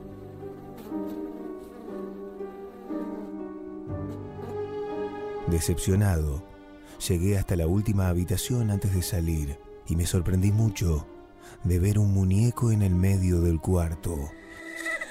Era una artesanía de barro, perfectamente con el rostro pintado.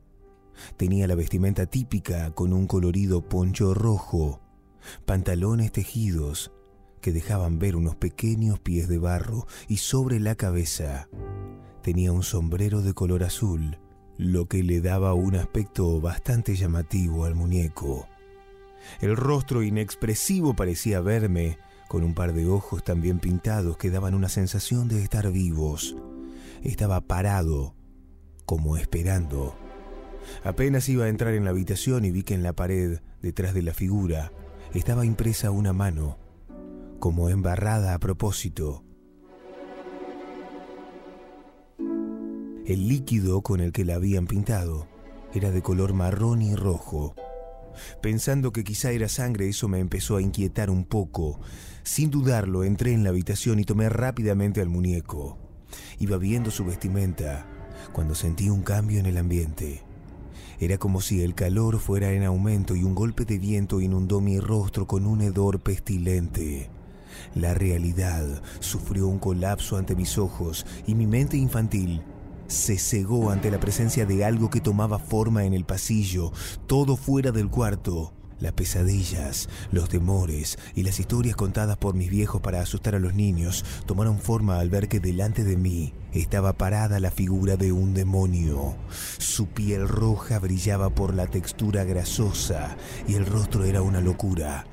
Ojos saltones amarillentos y una sonrisa morbosa que dejaba entrever una lengua igual de obscena que oscilaba de un lado a otro, se reía de mí. Y los cuernos que llevaba sobre la frente hicieron que mi corazón latiera fuertemente como queriéndose salir de mi pecho. Al ver que daba un paso, mi paralizado cuerpo reaccionó para correr al lado contrario, lejos de la única salida.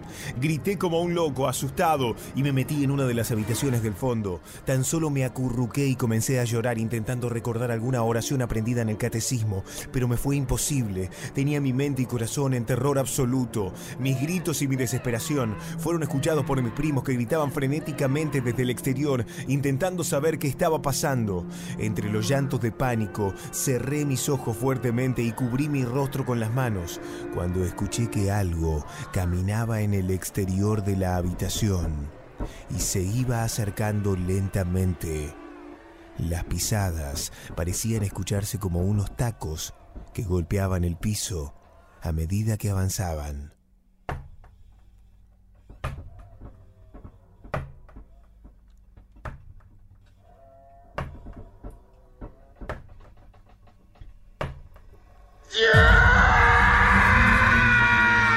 Mis llantos mezclados con balbuceos se acrecentaron. Aquello parecía estar parado frente a la puerta y solo escuché unos murmullos de muchas voces hablando al mismo tiempo. Y de entre esas voces pude distinguir una que decía con claridad en mi mente, Iré por ti.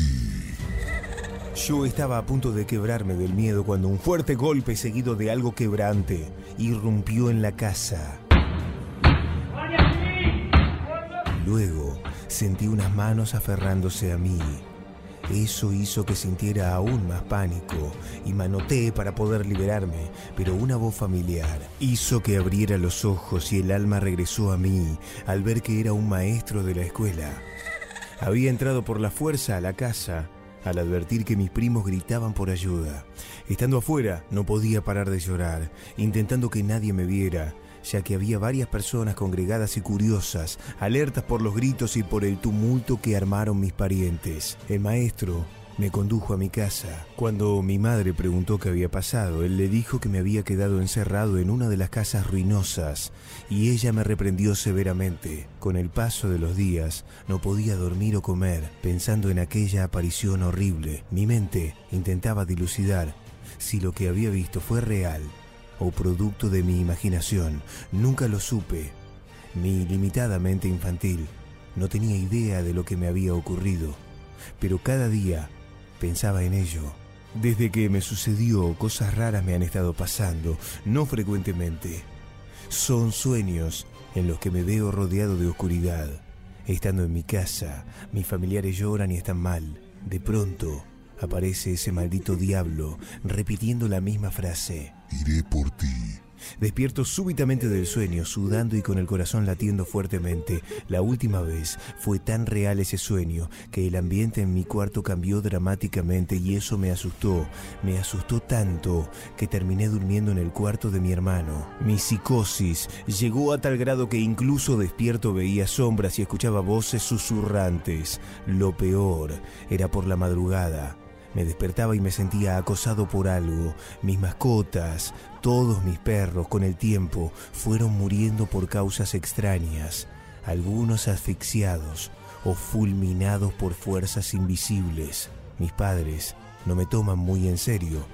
Dicen que son cuentos míos y que tengo que acercarme a la iglesia a rezar. Temo por mi vida, ya que a pesar de los años, sigo soñando lo mismo, pero las sensaciones de horror cada vez son más frecuentes. Dejo este testimonio, que es enteramente real, y lo dejo a su consideración.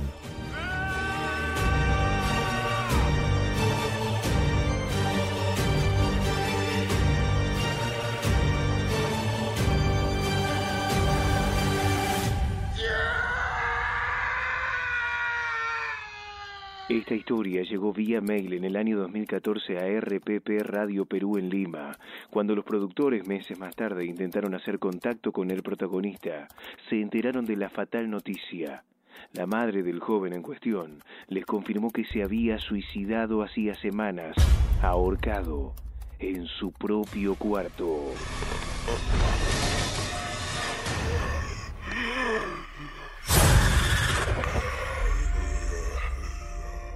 El terremoto de Perú ocurrió el 15 de agosto de 2007. Duró cerca de un minuto y llegó a marcar 8 en la escala de Richter, dejando 595 muertos, 2.291 heridos, 76.000 viviendas totalmente destruidas e inhabitables. La tasa de suicidios después de un terremoto aumentó de manera escalofriante, no solo en Perú, sino también en Nepal. La explicación psicológica habla de estrés.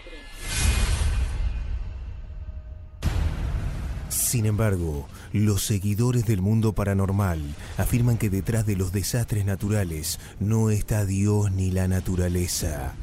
Está el mismísimo diablo, ese que se esconde como un intruso en las ruinas de los lugares que destruyó.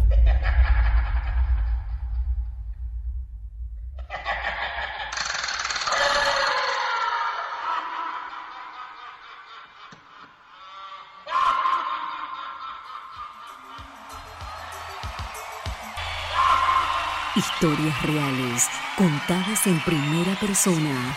La noche paranormal. Seguimos en la noche paranormal, hoy con historias que vienen de España. Historias de cuentos de hadas o fantasía medieval, con fantasmas y por supuesto con historias paranormales. En España les cuento hay más de 2.500 castillos son muy común. Lo que no es normal es encontrar un castillo como los de la región alemana de la Selva Negra, que se encuentran cerca de Bilbao, o también como el de la Cenicienta, así se llama, en la provincia de Segovia. Bueno, las restauraciones son excesivas porque han aparecido, si ustedes han seguido la serie, por ejemplo, Game of Thrones, ¿no? Entonces han tenido sus reformas. Por eso mucha gente que tiene afecto por lo paranormal o que han seguido estas series los visitan. Eugenia de Montijo, que además de emperatriz de Francia era señora de Arteaga, mandó a reconstruir la torre que sus antepasados tenían cerca de la localidad Guernica. Claro que sí, entonces el arquitecto francés Courechet diseñó en 1856 un castillo de fantasía de estilo neogótico, que digamos que no se parecía demasiado a nada, pero era mucho más fino, más elegante, e ideal para una emperatriz y por supuesto quedó impecable. Se inauguró luego como un hotel en el año 2003. El castillo de Arteaga, que realmente es un hotel muy romántico hoy por hoy y es muy visitado, tiene muchas historias que tienen que ver con fantasmas, que quedaron atrapados de otra época, almas que de allí no pueden volar o viajar o elevarse. Hay otro de los castillos ubicado en Vizcaya, el castillo de Butrón. Es de la misma época y estilo. Se esconde en un bosque a unos 18 kilómetros al norte de Bilbao, a medio camino de Sopelana y Mungía. También una casa torre medieval, reformado en el siglo XIX, con torrecillas y alamedas. ¿Qué pasó en su momento? Allí vivía Luis II de Baviera, el rey loco. Pero su propietario, el marqués de Cubas, lo hizo por pura diversión. No era este un lugar para vivir. En las torres apenas se cabe y algunas estancias se llega por pasarelas y escaleras al aire libre. En algún momento se pudo visitar. Y Joseph Pla contaba que le recordaba un pastel este castillo. Las restauraciones dan al castillo un aspecto de obra de confitería, dice. Este castillo, erizado en torrecillas, es uno de los que inspiró al cuento de la Cenicienta. Allí se pueden visitar 11 salas, entre ellas la más antigua, con sus ventanas geminadas del siglo XII, y la más importante, la de los reyes, donde se reunían las cortes bajo la mirada de todos los monarcas. ¡Wow! Era gigante. 152 peldaños que finalizaban a 80 metros de altura. También por allí se escuchaban los gritos de las niñas que bailaban. Tras un día de lucharla, te mereces una recompensa, una modelo, la marca de los luchadores. Así que sírvete esta dorada y refrescante lager, porque tú sabes que cuanto más grande sea la lucha, mejor sabrá la recompensa. Pusiste las horas, el esfuerzo, el trabajo duro. Tú eres un luchador y esta cerveza es para ti. Modelo, la marca de los luchadores. Todo con medida, importada por Crown Imports, Chicago, Illinois. Hello, it is Ryan, and I was on a flight the other day playing one of my favorite social spin slot games on chumbacasino.com. I looked over the person sitting next to me, and you know what they were doing? They were also playing Chumba Casino. Coincidence? I think not. Everybody's loving having fun with it. Chumba Casino is home to hundreds of casino style games that you can play for free anytime, anywhere even at 30,000 feet. So sign up now at ChumbaCasino.com to claim your free welcome bonus. That's ChumbaCasino.com and live the Chumba life. No purchase necessary. VGW. Void prohibited by law. See terms and conditions. 18 plus. Cuando venían a visitarlas.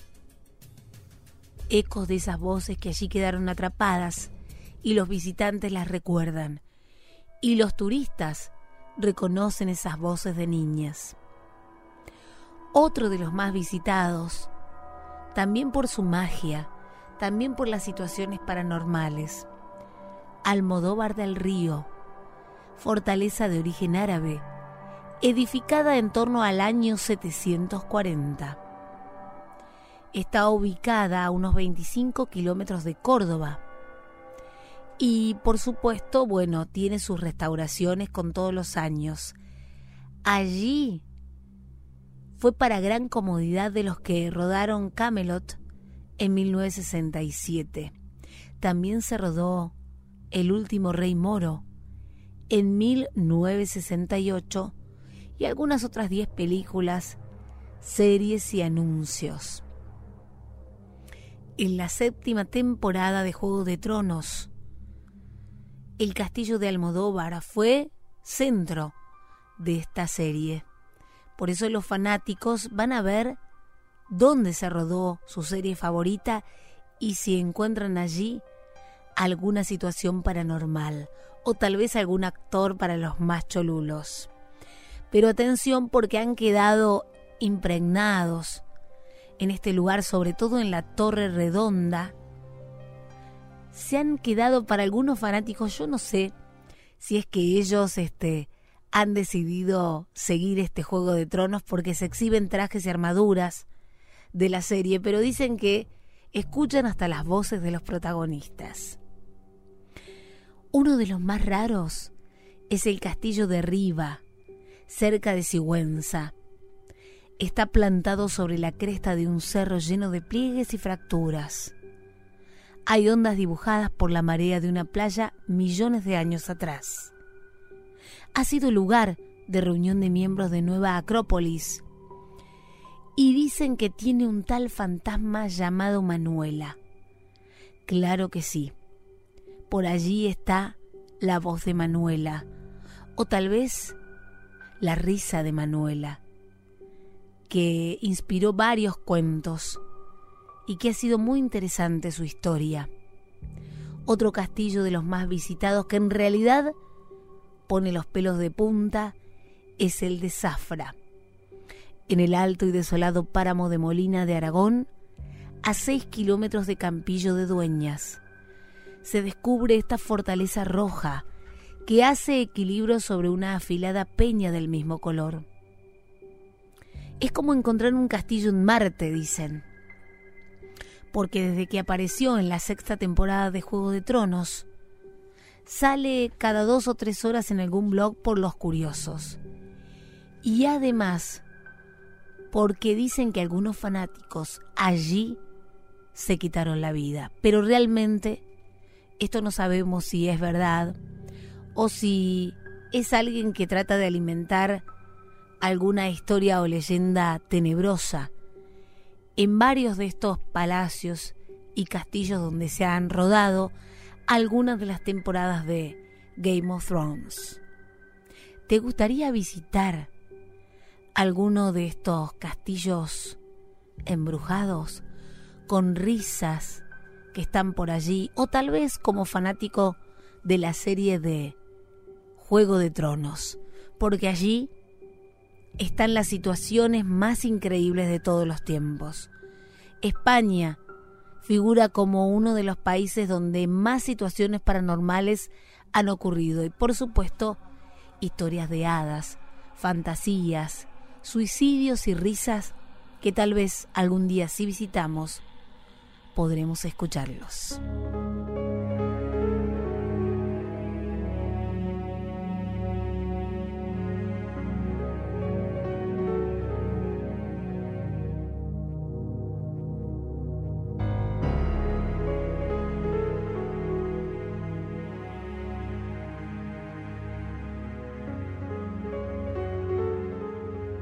Tus historias en el aire.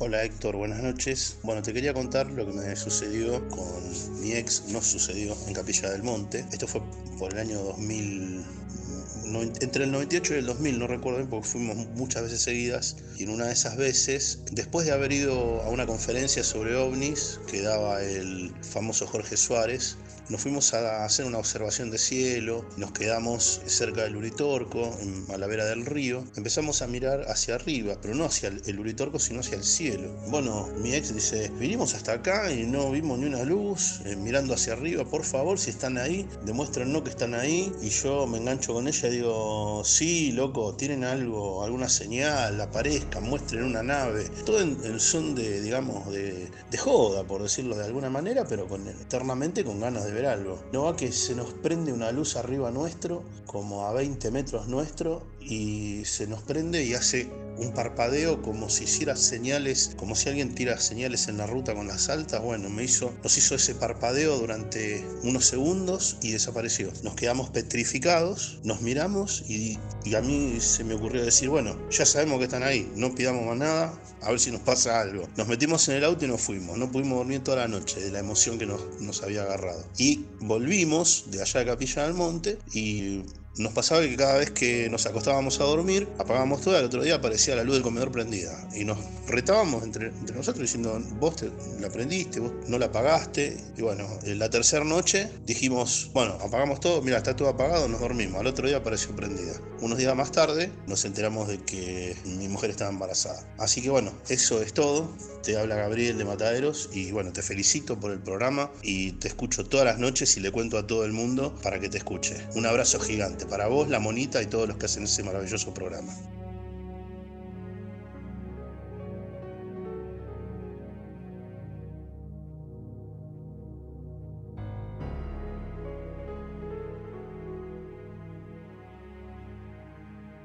La noche de pop es paranormal. Hola radio, ¿cómo está? Habla Cristian de acá de Morón. Bueno, yo tuve un par de situaciones y paranormales, digamos, desde chiquito, ya de los 10 años. Desde los 10 años que yo puedo ver gente, comunicarme con espíritus. Tengo 42 en este momento. Y siempre pasa una situación rara e insólita en cualquier lugar donde, donde voy. Estuve la última vez que me pasó algo así fue hace muy poquito en un cementerio donde pasa una ruta por el costado ver una persona en una tumba parada eh, mirando hacia, hacia la ruta. Y sé que la historia es real porque en esa ruta hay muchos colectiveros que, que ven esa, es una mujer. Es una mujer que está parada en la tumba mirando hacia la ruta. Se le ha aparecido a un colectivero un par de veces. Esa historia la conoce mucha gente. Yo la he visto. Me ha me ha pasado que también alquilamos con mi esposa la primera vez que nos mudamos un departamento y la señora de abajo vivía sola. Entonces en la parte de arriba por las noches siempre se sentía que había olor a cigarrillo. Nosotros no fumamos, nosotros no fumamos y había olor a cigarrillo. Se escuchaban pasos de ojotas en un pasillo. Entonces el día siguiente le pregunté a la señora, Yolanda, le hago una consulta, ¿usted fuma? Me dice, no, ¿por qué? No, porque sentimos olor a cigarrillo en el pasillo. Y la mujer se puso, no me dijo nada. Le digo, y también escuchamos pasos como que suben la escalera. Y ahí se puso a llorar y nos contó que el marido murió electrocutado cortando el pasto y en ese pasillo él iba y venía a la noche y fumaba un cigarro. Terminaba de comer, él adentro no fumaba, terminaba de comer y salía al pasillo a fumar. Y subía la escalera, bajaba, caminaba con el cigarrillo prendido. Bueno, y eso lo pude, lo pudimos constatar de que fue real porque ella nos contó qué es lo que él hacía y nosotros nos dimos cuenta de que era, era él todas las noches.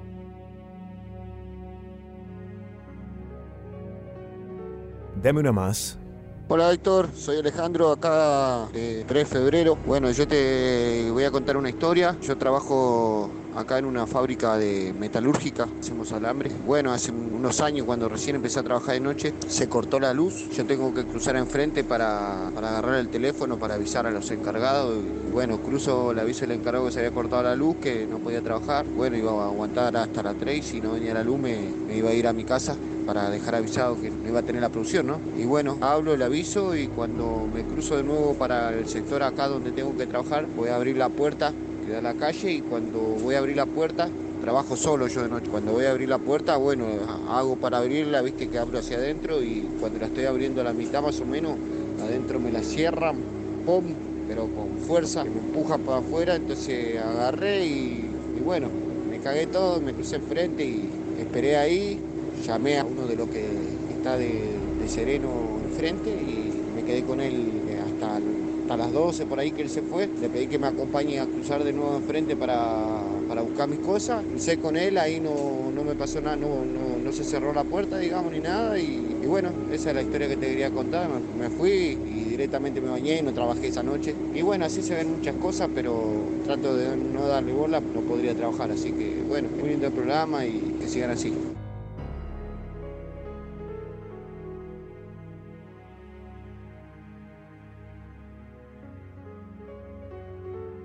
Mandanos tu historia por WhatsApp 11 2784 1073. Hola Héctor, ¿cómo están? Mi nombre es Erika de San Miguel, siempre los escucho, muchísimas gracias por hacerme compañía en todas mis guardias, ya que estoy sola con tres quirófanos, algo muy loco y escuchándolos peor. Bueno, nada, quiero ser breve, mi historia más que nada se trata de mi nena, tenía cuatro años, nosotros le compramos una carpa de juguete, donde en su momento empezó a hablar sola. Con mi marido nos imaginamos que eran sus amiguitos imaginarios, ya que a esa edad es muy normal. Después nos empezó a decir que hablaba con su bisabuela, sería la abuela de mi marido, que se llamaba Zulema, nos dijo los nombres, nos dijo nada, que estaba muy contenta por lo que estábamos haciendo. En ese entonces nosotros estábamos edificando, así que le dijo mi nena a mi marido que su abuela se sentía muy orgullosa de él. Bueno, Obviamente nos quedamos helados,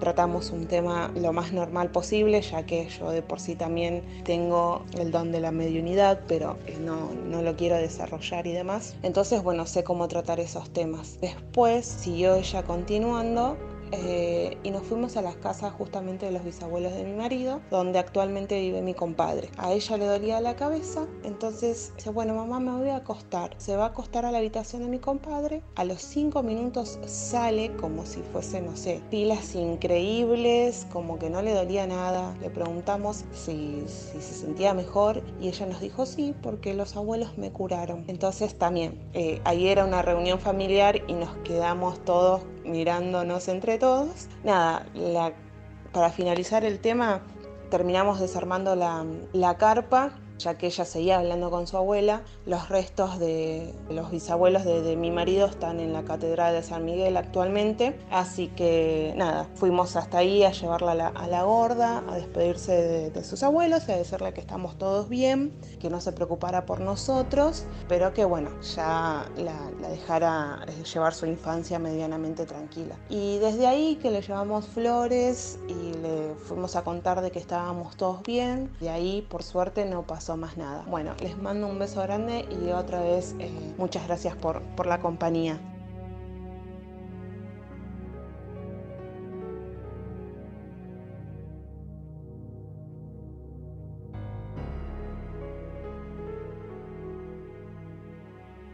Subí el volumen porque hay más historias. Buenas noches, Héctor. Quería contar lo que le pasó a una amiga mía, uruguaya, cuando era chiquita allá en Rocha, Uruguay. En un día, una noche de tormenta, pero muy fuerte, la madre ve una luz de una luminosidad muy grande que pega en las rejas, en el garaje. Entonces la mamá salió al patio para ver lo que era eso y según lo, lo describe ella, era un plato al revés, plateado. Dijo así lo que vio. Plato al revés que no emitía sonido, solo se escuchaba las truenos, la lluvia. Era un plato silencioso suspendido, enorme plateado. Y se mete adentro, bueno, toda la noche llovió, llovió, llovió y le contaba siempre eso a la hija.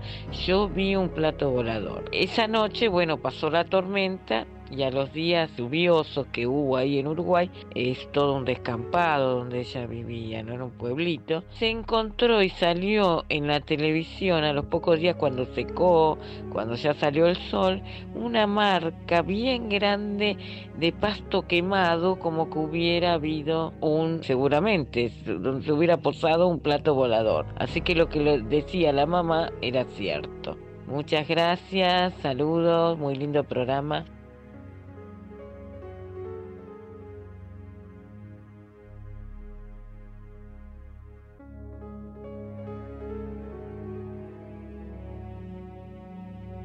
Estás en la pop escuchando a Héctor Rossi. Hola Héctor, sí era para contarte, bueno, soy José de Santiago de la Banda, Santiago del Estero. Te quería contar mi historia, bueno, un día tocó trabajar, yo soy ferroviario, manejo locomotoras, me tocó bajarme a ver la temperatura de uno de los ejes de un vagón y esto sucedió ahí saliendo de Santiago nada más, en los pueblos, en dirección a Tucumán. Me acuerdo que a como las 3 de la mañana me bajé a ver un vagón como te decía, al estar observándolo, viendo la temperatura y cómo estaba, este, la noche oscura, me acuerdo que salió, se vio una luz, una ruta, era todo monte, pero había un camino que lo llevaba, el camino llevaba la ruta, me acuerdo, y se me puso por la cabeza de que me iban a robar y me puse a mirar por ese camino, se vio una luz como tipo moto que se paró y, y bueno, en un momento empecé a mirar, mirar, desconfiando por ahí. Empecé a ver un bulto, bulto en la oscuridad, una cosa marrón, color cartón, una noche oscura, como te decía, y resulta que me enfoqué, me enfoqué a mirar qué es lo que era, qué es lo que salía, y bueno, uno en el campo pensaba que, podría haber sido una vaca, esperaba que salga un caballo, un chancho, qué sé yo, un burro. Resulta que en lo que estaba alumbrando con una linternita chica de un solo elemento que la uso para más que nada para trabajar ahí cerca nomás. Este, no, no, no alumbraba mucho, pero bueno, de golpe una figura de una criatura, tipo 8 años más o menos, delgadita, no se le vean los pies, camisita, chaleco, tejido, pantaloncito, bien flaquita, no se le notaba bien la cara, flequillo, pelo largo, que sale de manera rápida, caminando hacia, hacia, hacia mi encuentro, digamos, y como a los 10 metros se detiene esta criatura. Te digo, 3 de la mañana, yo me hacía la cabeza, digo, ¿quién podría dejar una criatura así que ande hasta, hasta ahora y en esos lugares, visto? bueno, yo atiné a decirle que necesitaba, que quería, no me dijo nada y me quedó mirando, mirada fija, me miraba directamente hacia donde yo estaba. Y bueno, presentí que era algo, no era algo normal y bueno, empecé a sentir escalofríos, todo, era algo, ¿cómo te puedo decir? Sentía como que no era, no era normal lo que estaba sucediendo, un frío pero mal, se me cruzó todo el cuerpo, me quise persignar, me acordé de mi mamá en ese momento que ella me decía, consejo de ella era persignarme, encomendarme a Dios. En ese momento este, no, no pude, ya me queda duro. Le pedí a mi compañero que retroceda el tren para levantarme y él me decía, se te nota, no sé, que te está pasando algo. Yo le pedía que retroceda tocando bocina con la locomotora. bueno, me quedé mirándola, esa criatura. Ella me miraba a mí yo la miraba a ella. Después traté de, digo, se me cruzó por la cabeza correr hacia la locomotora o subirme a un vagón y retroceder, pero me alejaba de la locomotora en sí. Así que me quedé firme mirándola, ella mirándome a mí. Faltando cinco vagones lo que retrocedía el tren, me di cuenta que, que, bueno, se venía acercando la luz de la locomotora y tocando bocina. En ese momento me acuerdo que eh, fue el único... Tras un día de lucharla, te mereces una recompensa, una modelo, la marca de los luchadores. Así que sírvete esta dorada y refrescante lager, porque tú sabes que cuanto más grande sea la lucha, mejor sabrá la recompensa. Pusiste las horas, el esfuerzo, el trabajo duro. Tú eres un luchador y esta cerveza es para ti. Modelo, la marca de los luchadores. Todo con medida, importada por Crown Imports, Chicago, Illinois. Lucky Land Casino asking people what's the weirdest place you've gotten lucky? Lucky? In line at the deli, I guess? Aha, in my dentist's office. More than once, actually. Do I have to say? Yes, you do. In the car before my kids' PTA meeting. Really? Yes. Excuse me, what's the weirdest place you've gotten lucky? I never win and tell. Well, there you have it. You can get lucky anywhere playing at LuckyLandSlots.com. Play for free right now. Are you feeling lucky? No purchase necessary. Void where prohibited by law. 18 plus. Terms and conditions apply. See website for details. Momento que le saqué la vista de encima y, y prácticamente Cuando la volví a mirar, se puso de costado, me miró de costado, se volvió a meter en ese camino que salía a la ruta y desapareció. Ese fue uno de los encuentros que tuve a lo largo de mis 15 años trabajando en el ferrocarril, andando en medio del monte, este, haciendo los cruces en otros trenes. El peor momento que pasé, te digo la verdad, eh, no me cerraba porque era una criatura de 8 años, 3 y media de la madrugada, medio del monte y bueno, me quedé con la duda de qué era. Hasta el día de hoy me pongo a pensar y no encuentro explicación. Nunca me dijo nada, me miró, nunca le vi los pies, era algo increíble. Es más, llegué mudo a casa, después le comenté a mi señora, se me hizo un nudo en el momento, estómago, todo la parte de, de, los intestinos se me endurecieron, así que esa es mi, mi, historia paranormal y bueno, aparte tengo otra, pero esta fue la más fuerte, la que más me marcó. Gracias Héctor, gracias Mona, un beso, espectacular el programa.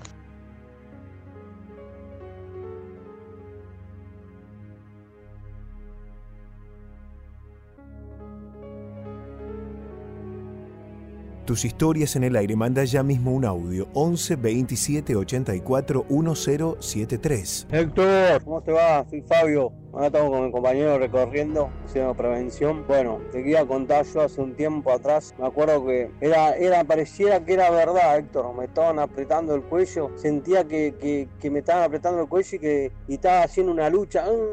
No sé qué. Y en una siento que mi cónyuge, mi, mi, pareja me pega un codazo y me dice, Fabio, y, pero era real, Héctor, era real. Parece que me estaba asfiando, apretando el cuello. Una cosa, pero te cuento, y una cosa era haberlo vivido, Héctor. Una cosa tremenda.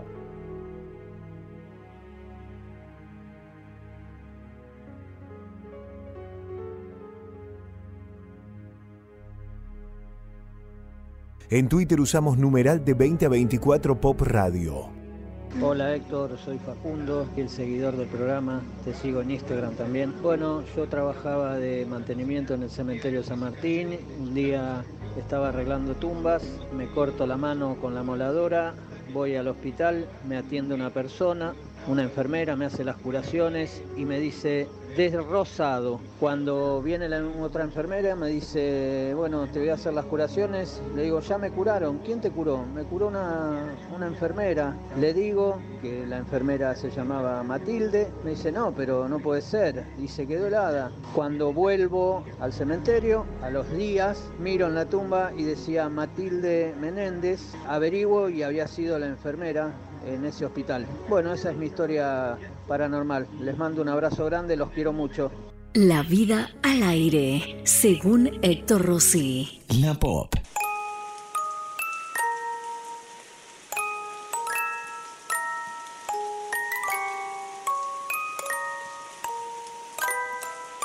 Estás en la pop escuchando a Héctor Rossi. Hola, eh, yo siendo soldado voluntario, estando en Campo de Mayo, una noche me tocaba estar de imaginaria, era un sábado, y como a las 2 o 3 de la mañana me golpean, yo me había quedado dormido, y bueno, me golpean era un compañero que quería, que había golpeado y como yo no la abrí se fue para el lado de las ventanas, que son unos ventanales grandes. Entonces yo me levanto, miro y veo por el ventanal casi la mitad del cuerpo de él que, que como que quería entrar a mis imaginarios, imaginarios. le digo, acá estoy, soy yo, le digo. Bueno, y ahí me dice, cuando él está por entrar, el ventanal, baja el ventanal y va a caer a- arriba donde se guarda la ropa. Cuando él se está por tirar como para, para bajar, de al lado de él aparece como una luz, como verde, pero finita, y, se pasa para el lado de él, recorre todo el borde de la, de la compañía, pasa para el lado mío, que yo estaba como a unos 15 metros, eh, se pasa para el lado mío y se mete al baño de la compañía que estaba en el final de la cuadra, y entra la luz al, a la- al baño y se cae un tacho de basura chiquito que estaba al lado, y nos quedamos viendo con mi compañero. Eh, bueno, y hasta el día de hoy, cuando nos encontramos, siempre nos preguntamos qué fue lo que, lo que, lo que vimos esa noche, porque fue una luz que salió al lado de él y pasó por al lado mío y se metió al baño.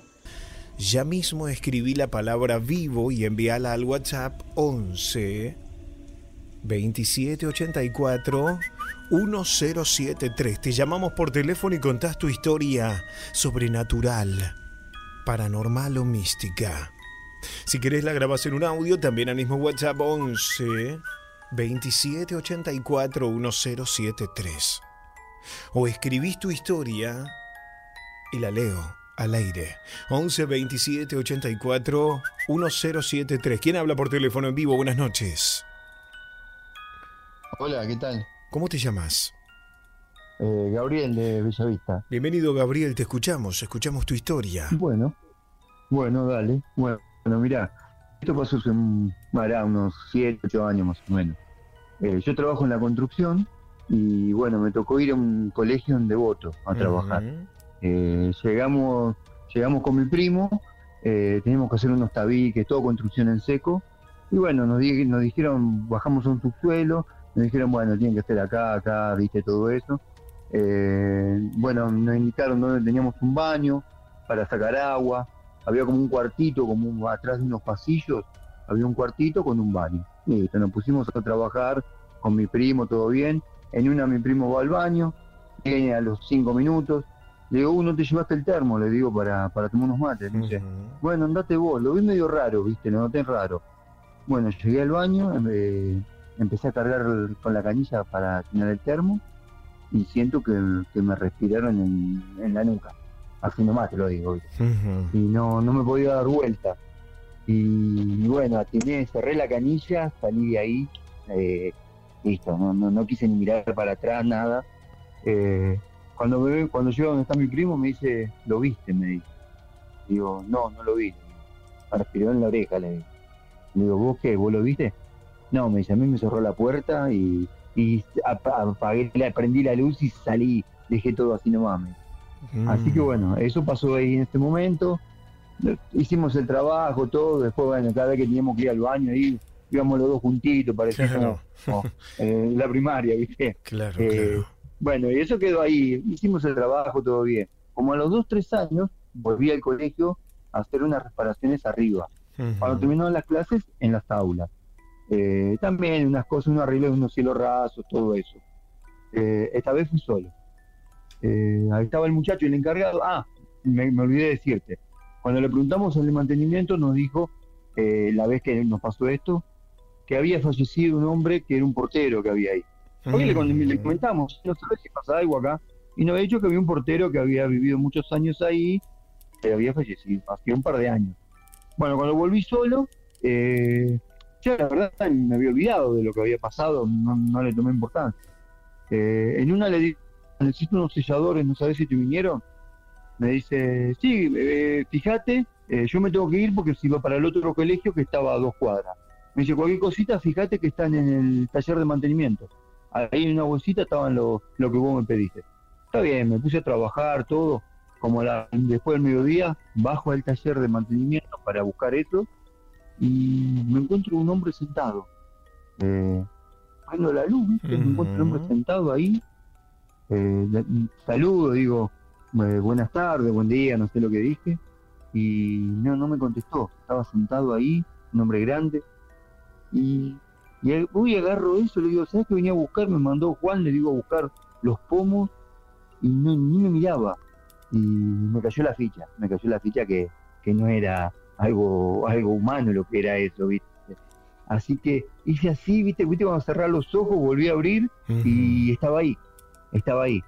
Así que, bueno, agarré, ni agarré nada, directamente me fui. Me fui, eh, subí las escaleras, no me podía ni concentrar en el laburo. Bueno, se empezaron a escuchar ruidos. Yo aparentemente estaba solo en el colegio, no había nadie. Se empezaban a escuchar ruidos, portazos, viste, por el hueco de la, de la, de la escalera que, da- que comunicaba primer piso, planta baja y subsuelo.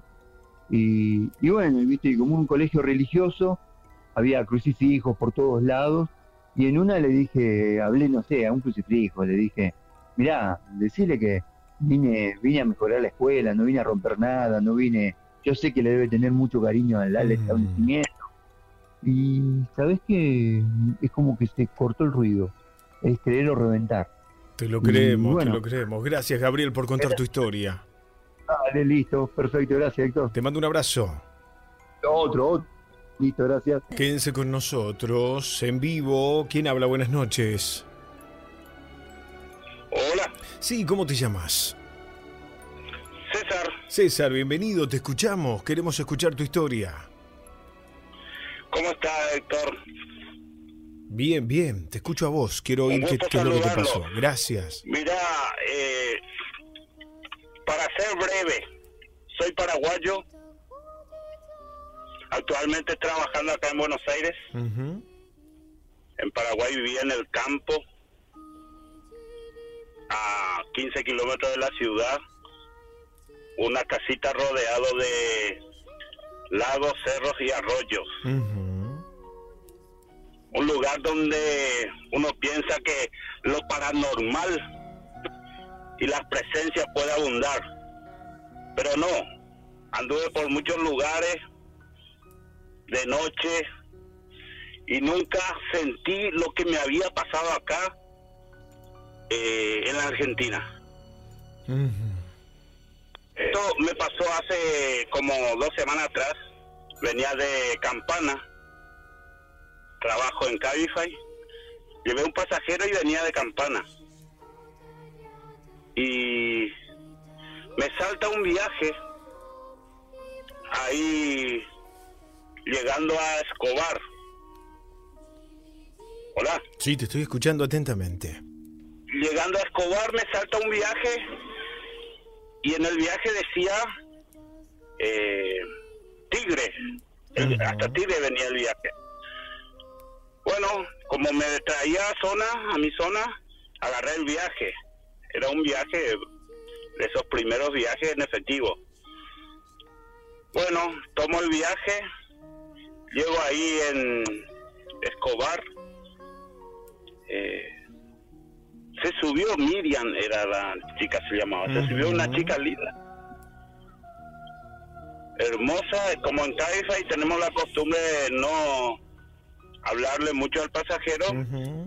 Sa- Le saludé únicamente y inicié el viaje y tomé camino para Tigre.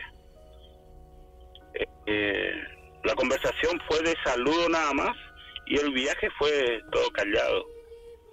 Bueno, cuando llegamos a Tigre era Chacabuco al 870. Imagínese dónde era la el destino de la pasajera, Héctor. ¿Cuál era? No, ni idea. Era el portón, la puerta principal del cementerio de Tigre. Ujú. Me quedo, estaciono el auto como para cobrar la pasa- a la pasajera y no estaba nadie en el asiento de atrás. Desapareció al momento Desapareció. cuando llegaste al cementerio. Cuando llegué al cementerio, eh, no, no tenía a la pasajera. Cuando le, le iba a decir cuánto cuánto era el viaje, no no no estaba la pasajera en el auto. Dios, oíme, y no quedaba ningún registro a través de la aplicación en la que ustedes trabajan de esta persona que se la pudiera rastrear. Claro que quedó. Ahí te lo voy a mandar todos los datos. No, no, no para, bueno, no lo voy a publicar, lo voy a mirar yo, pero digo, en función de qué, qué extraño, porque evidentemente viviste un fenómeno paranormal real. No fue terrible. Y yo que, mira, te, te, te digo que yo anduve por todos lados, en el campo, en los cerros, en los desiertos. Y, viste, esos hombres de campo de que está hecho de fierro, viste, que no le tienen miedo a nada. Y eso porque nunca lo viví esto, pero esta vez me sorprendió, me dejó... Casi, casi dejé el auto y corrí. Dios mío, ¿qué te parece? Gracias por compartir tu historia, muy fuerte, che, te mando un abrazo. Si querés hablar en vivo, escribí la palabra vivo y envíala al WhatsApp 11 27 84 1073. O llamá directamente por llamada telefónica o llamada de WhatsApp 11 27 84 1073. Grabá un audio de WhatsApp con tu historia. O escribíla y yo la leo. En Twitter somos numeral de 20 a 24 Pop Radio. Fuerte la noche. Muy fuerte, no se vayan. Hasta la medianoche, escuchás a Héctor Rossi en la Pop 1015. Esta es la historia real de Demonios en mi casa.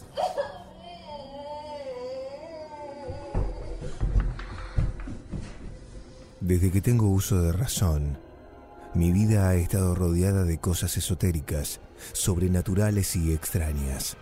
Mi mamá siempre se dedicó a la brujería y era una mujer muy perceptiva.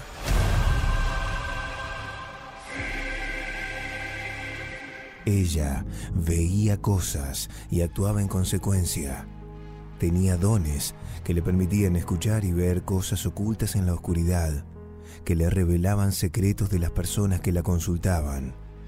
Yo siempre veía esto y estaba involucrado en ayudarla. Cada vez que ella iba al mercado a comprar su material, yo la acompañaba. Así conocí un mundo de cosas que se ocupaban para atraer a la suerte, doblegar a una persona, separar o juntar parejas y otras tantas prácticas que pudieran parecer irrisorias, pero que sucedían. Conforme fui creciendo, mis ideas al respecto fueron cambiando y lo que me parecía normal dejó de serlo.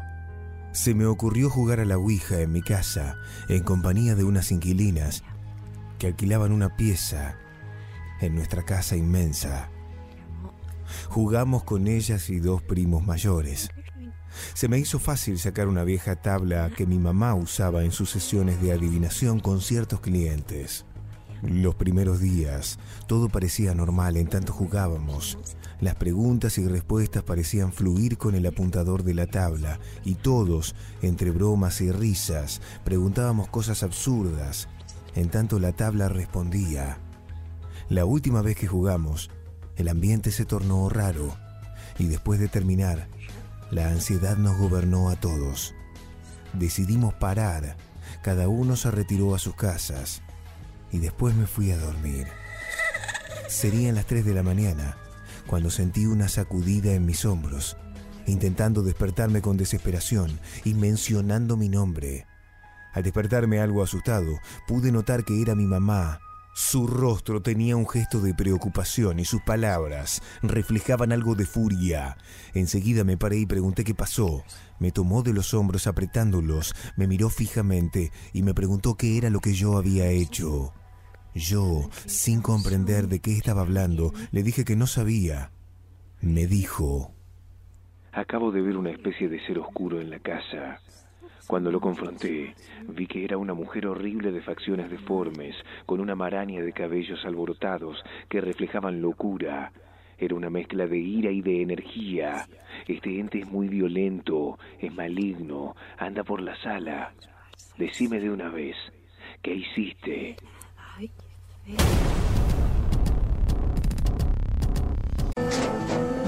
Tras un día de lucharla, te mereces una recompensa, una modelo, la marca de los luchadores. Así que sírvete esta dorada y refrescante lager, porque tú sabes que cuanto más grande sea la lucha, mejor sabrá la recompensa. Pusiste las horas, el esfuerzo, el trabajo duro. Tú eres un luchador y esta cerveza es para ti. Modelo, la marca de los luchadores. Todo con medida, importada por Crown Imports, Chicago, Illinois. Sin poder entender lo que me decía y preocupado por su reproche, le dije que había tomado su tabla y había estado jugando con los vecinos. Enseguida de contarle esto, me soltó y salió rápidamente de la habitación. Luego la escuché correr a alguien con unas groserías y ofensas horribles que hicieron que me pusiera a temblar, pensando en el castigo que yo iba a recibir.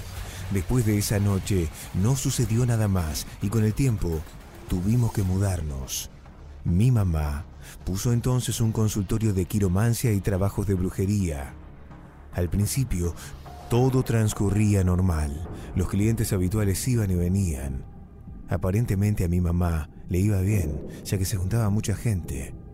En este tiempo, ella ya era una mujer con habilidades y conocimientos muy amplios. Cierta noche, comencé a notar que sucedían cosas raras y siempre por la madrugada. Me despertaban los ruidos raros de algo que andaba por el techo de la casa y rasgaba con ruidos muy molestos. Casi siempre era en el cuarto de mi mamá. El ruido de los rasguños llegó a ser tan evidente y molesto que una noche mi mamá se levantó de su cama y salió corriendo de la casa.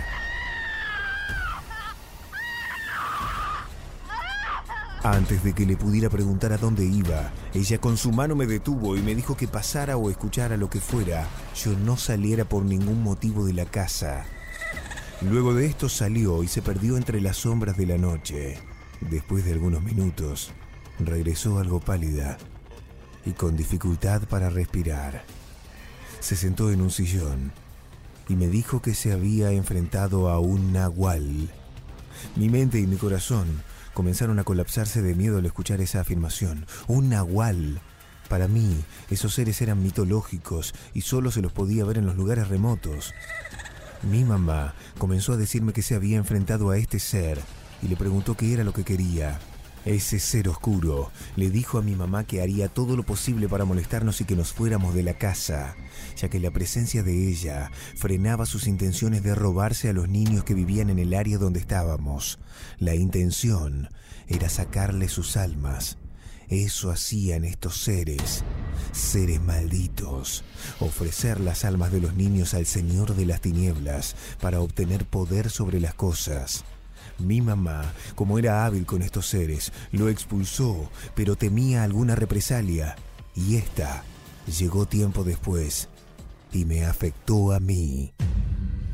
Comencé a tener una infección en la piel terrible que no se me iba con nada. Médicos, remedios y cosas extrañas que mi mamá me untaba para aliviarme sin éxito. Era horrible y doloroso a la vez. El punto crítico llegó cuando estuve delirando por la fiebre y veía a mi mamá haciéndome sus curaciones. Y así pude observar cómo expulsaba estos entes oscuros de mí, salían por los poros de mi piel y por las marcas de la infección cutánea que tenía. Era alucinante ver cómo vapores negros que salían de mi piel se materializaban en formas humanoides y se metían por las paredes asustados. Luego de esto, empecé a recuperarme gradualmente hasta que sané después de algún tiempo. Pero las marcas en la piel eran pruebas de esta escalofriante experiencia. Por esta razón, tuvimos que volver a mudarnos. Mi mamá llegó a un punto crítico en su vida y decidió abandonar sus prácticas ya que, después de que me afectaron a mí, no quiso seguir y al parecer sus súplicas fueron escuchadas, ya que en ese tiempo no pasó nada más. De alguna manera para limpiarse, ella quería escribir los pecados cometidos en una hoja, como si fuera algún tipo de confesión. Así que una noche tomó una máquina de escribir que teníamos y empezó a detallar su vida y obra en la brujería. Cuando redactaba sus obras, la maldita máquina fallaba una y otra vez, como si una fuerza impidiera que ésta escribiera correctamente. En ese momento que mi mamá intentaba sin éxito redactar una línea, yo estaba en mi cuarto intentando dormir. Empecé a tener pesadillas horribles, veía seres infernales que me tomaban de las piernas, como queriéndome arrastrar a un pozo lleno de sangre y excremento.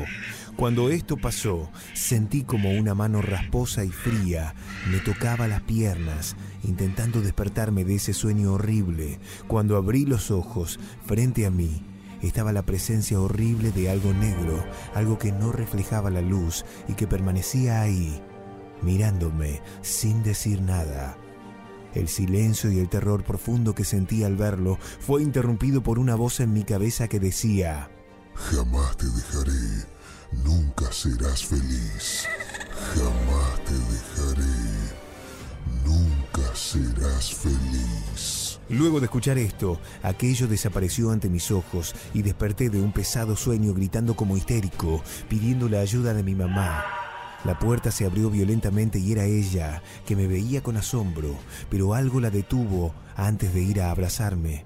Miraba hacia el piso, con un rostro de miedo y preocupación. Después vino hacia mí y me abrazó fuertemente. A la mañana siguiente, me contó lo de la máquina de escribir y me reveló una escalofriante verdad. Cuando entró a mi cuarto, pudo ver como un largo brazo negro me tomaba de las piernas y se ocultaba de nuevo en la oscuridad, debajo de mi cama. En ese momento sentí que el piso se me movía y me quedé estático.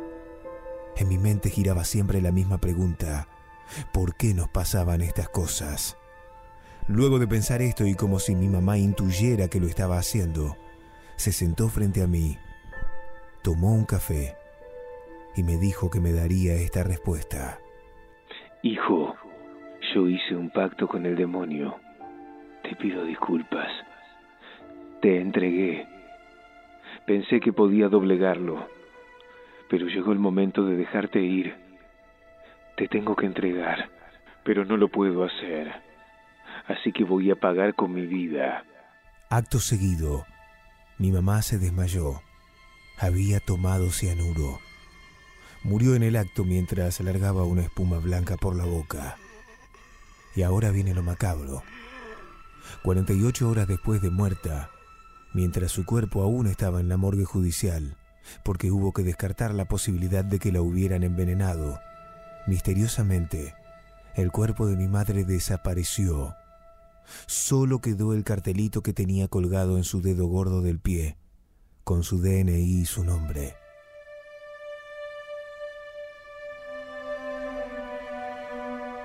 El diablo se la llevó. Su cuerpo se desmaterializó. Hay una conspiración satánica que puede vulnerar la seguridad y que se llevó el cuerpo. Nunca tendremos la respuesta. Y algo más. Sé que en los últimos días de mi vida, igual, tendré que pagar. Hoy tengo 80 años y los espíritus me siguen atormentando. Los pactos con el maligno no se pueden romper. Jamás. Cuando fui mayor de edad, me hice un tatuaje. Desde ese día, tengo tatuado en mi espalda un Jesús personal que me cuida. Al menos va a frenar la llegada del diablo si viene por detrás.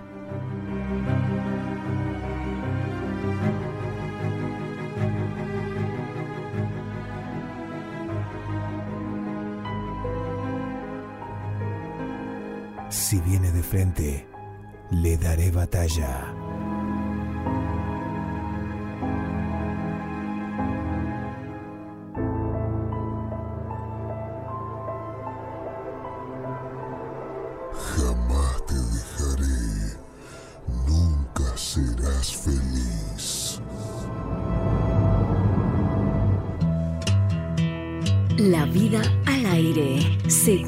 Héctor Rossi.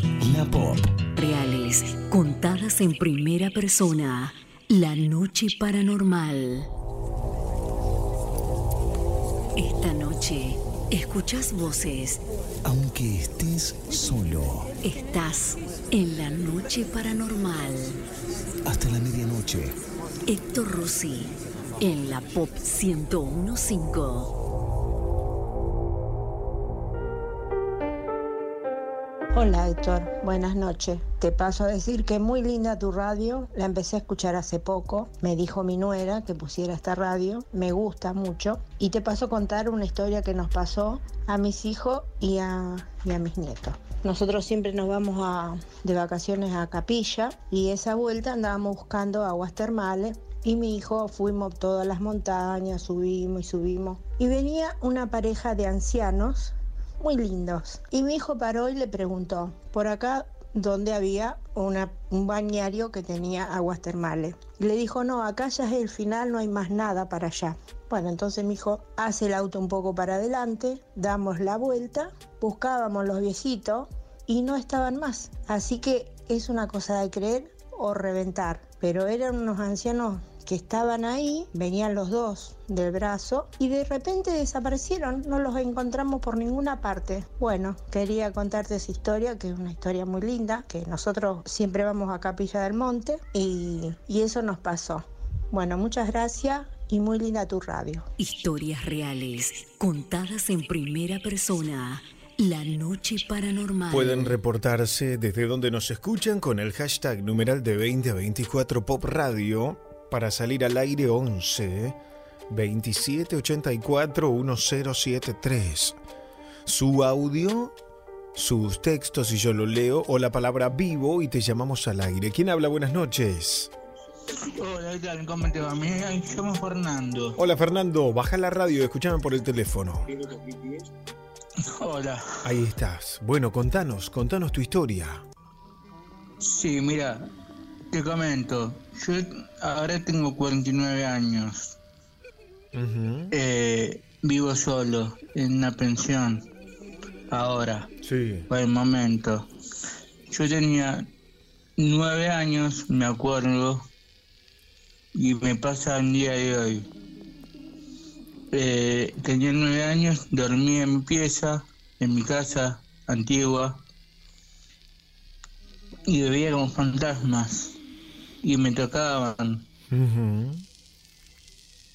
y andaban en mi pieza y de noche me podía dormir y me decían que me calme, que me estaban por cuidar, no sé qué, y una veo un cuchillo. Ajá. Estos espíritus me lo clavar. te visitaban en la noche mientras dormías.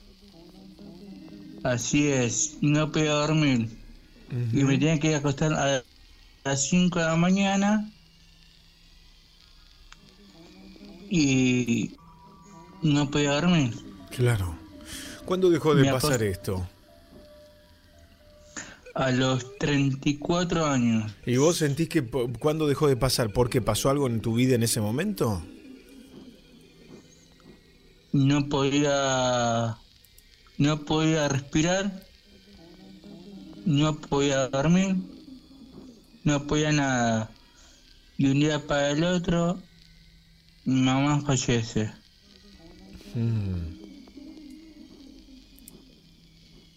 ¿Tu mamá fallece? Mi mamá fallece. Y a partir de ahí se terminó todo esto. Por el momento sí. Después, hace tres meses atrás, estando acá en la pensión,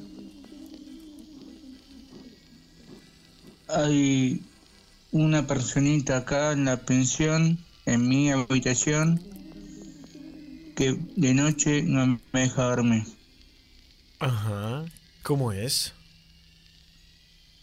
Es una mujer, tiene voz de mujer. También se te aparece en el medio de la noche. Así es. Es raro. Bueno, te mando un abrazo. Gracias por contar tu historia. Estamos en vivo 11 27 84 1073. Son historias reales en el aire de pop. Mandanos tu historia por WhatsApp 11 27 84 1073. ¿Quién habla? Buenas noches. Hola. Hola, ¿qué tal? ¿Cómo te va? Bien. Eh, soy Roberto, el de monólogo que, que había hablado la otra vuelta. Sí, Roberto, decime, ¿cuál es tu historia? Bueno, te comento. Eh, donde estamos nosotros, eh, en un hotel, acá cerca de Avenida Correos y Callao, eh, la verdad que, que es bastante, bastante malo, ¿no? Porque eh, salimos a eso de las una, dos de la mañana y se ve una nena en el pasillo y o sea vo- vos le hablás y pensás que es una nena de un Claro. vecino pero no en realidad es eh, es un alma La ves como una nena de carne y hueso, digamos, no, no ves nada extraño. no exactamente es, es una nena que va y viene por el pasillo Eh, bueno hice los rituales normales no para para que se vaya pero no. Sigue acá. Sigue estando. Eso es un hotel en la zona microcentro, me dijiste. exactamente sí sí. Eh, ustedes eh, me habían llamado para hacer una entrevista pero bueno yo no pude ese día porque tengo como cinco o seis casos más y bueno. Eh, bueno eso. Me quería contactar con ustedes porque tengo muchos relatos y aparte me gustó un montón que hayas vuelto Héctor Gracias. a la radio así que bueno, Gracias, espero Roberto. que pasen Estamos en espero que contacto. pasen la dale dale Eh, un abrazo Eh, grande. Muchísimas gracias. Este es mi número directo, así que cualquier cosa, cuando me quieran llamar, no hay ningún problema. Dale, gracias. Hoy no estás solo. La noche paranormal. Oye, Bubu, termine la noche paranormal, Bubu. Ah, bueno, le hacemos el aguante. Cállate, Mou, y dame otra cerveza. Héctor, genial. La radio, Martín de Goya. Héctor, llegamos a las 12. Esta historia es real. Llegamos a las 12, Héctor. Como siempre, Héctor, la mejor, la mejor, loco. Móvil 185. Paranormal, normal, normal.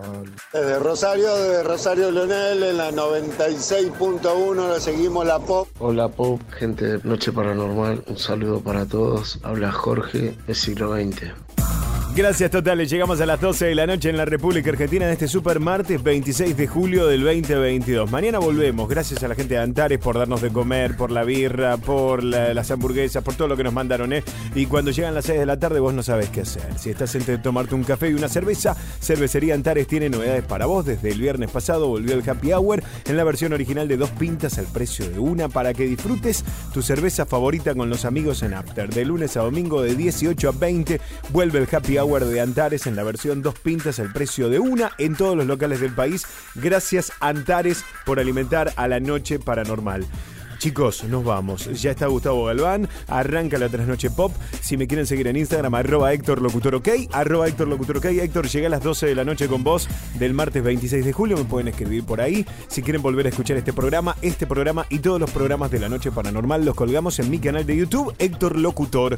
Héctor Locutor, suscríbete gratis a mi canal de YouTube. Nos vemos mañana, miércoles a las 8 de la noche. Sí somos muchos, no somos pocos, pero estamos todos locos. Chau, hasta mañana. Tras un día de lucharla, te mereces una recompensa, una modelo, la marca de los luchadores. Así que sírvete esta dorada y refrescante lager, porque tú sabes que cuanto más grande sea la lucha, mejor sabrá la recompensa. Pusiste las horas, el esfuerzo, el trabajo duro. Tú eres un luchador y esta cerveza es para ti. Modelo, la marca de los luchadores. Todo con medida, importada por Crown Imports, Chicago, Illinois. It is Ryan here, and I have a question for you. What do you do when you win? Like, are you a fist pumper? A woohooer, a hand clapper, a high fiver. I kind of like the high five, but if you want to hone in on those winning moves, check out Chumba Casino. At chumbacasino.com, choose from hundreds of social casino style games for your chance to redeem serious cash prizes. There are new game releases weekly, plus free daily bonuses. So don't wait. Start having the most fun ever at chumbacasino.com. No purchase necessary. Group. Void were prohibited by law. See terms and conditions. 18 plus.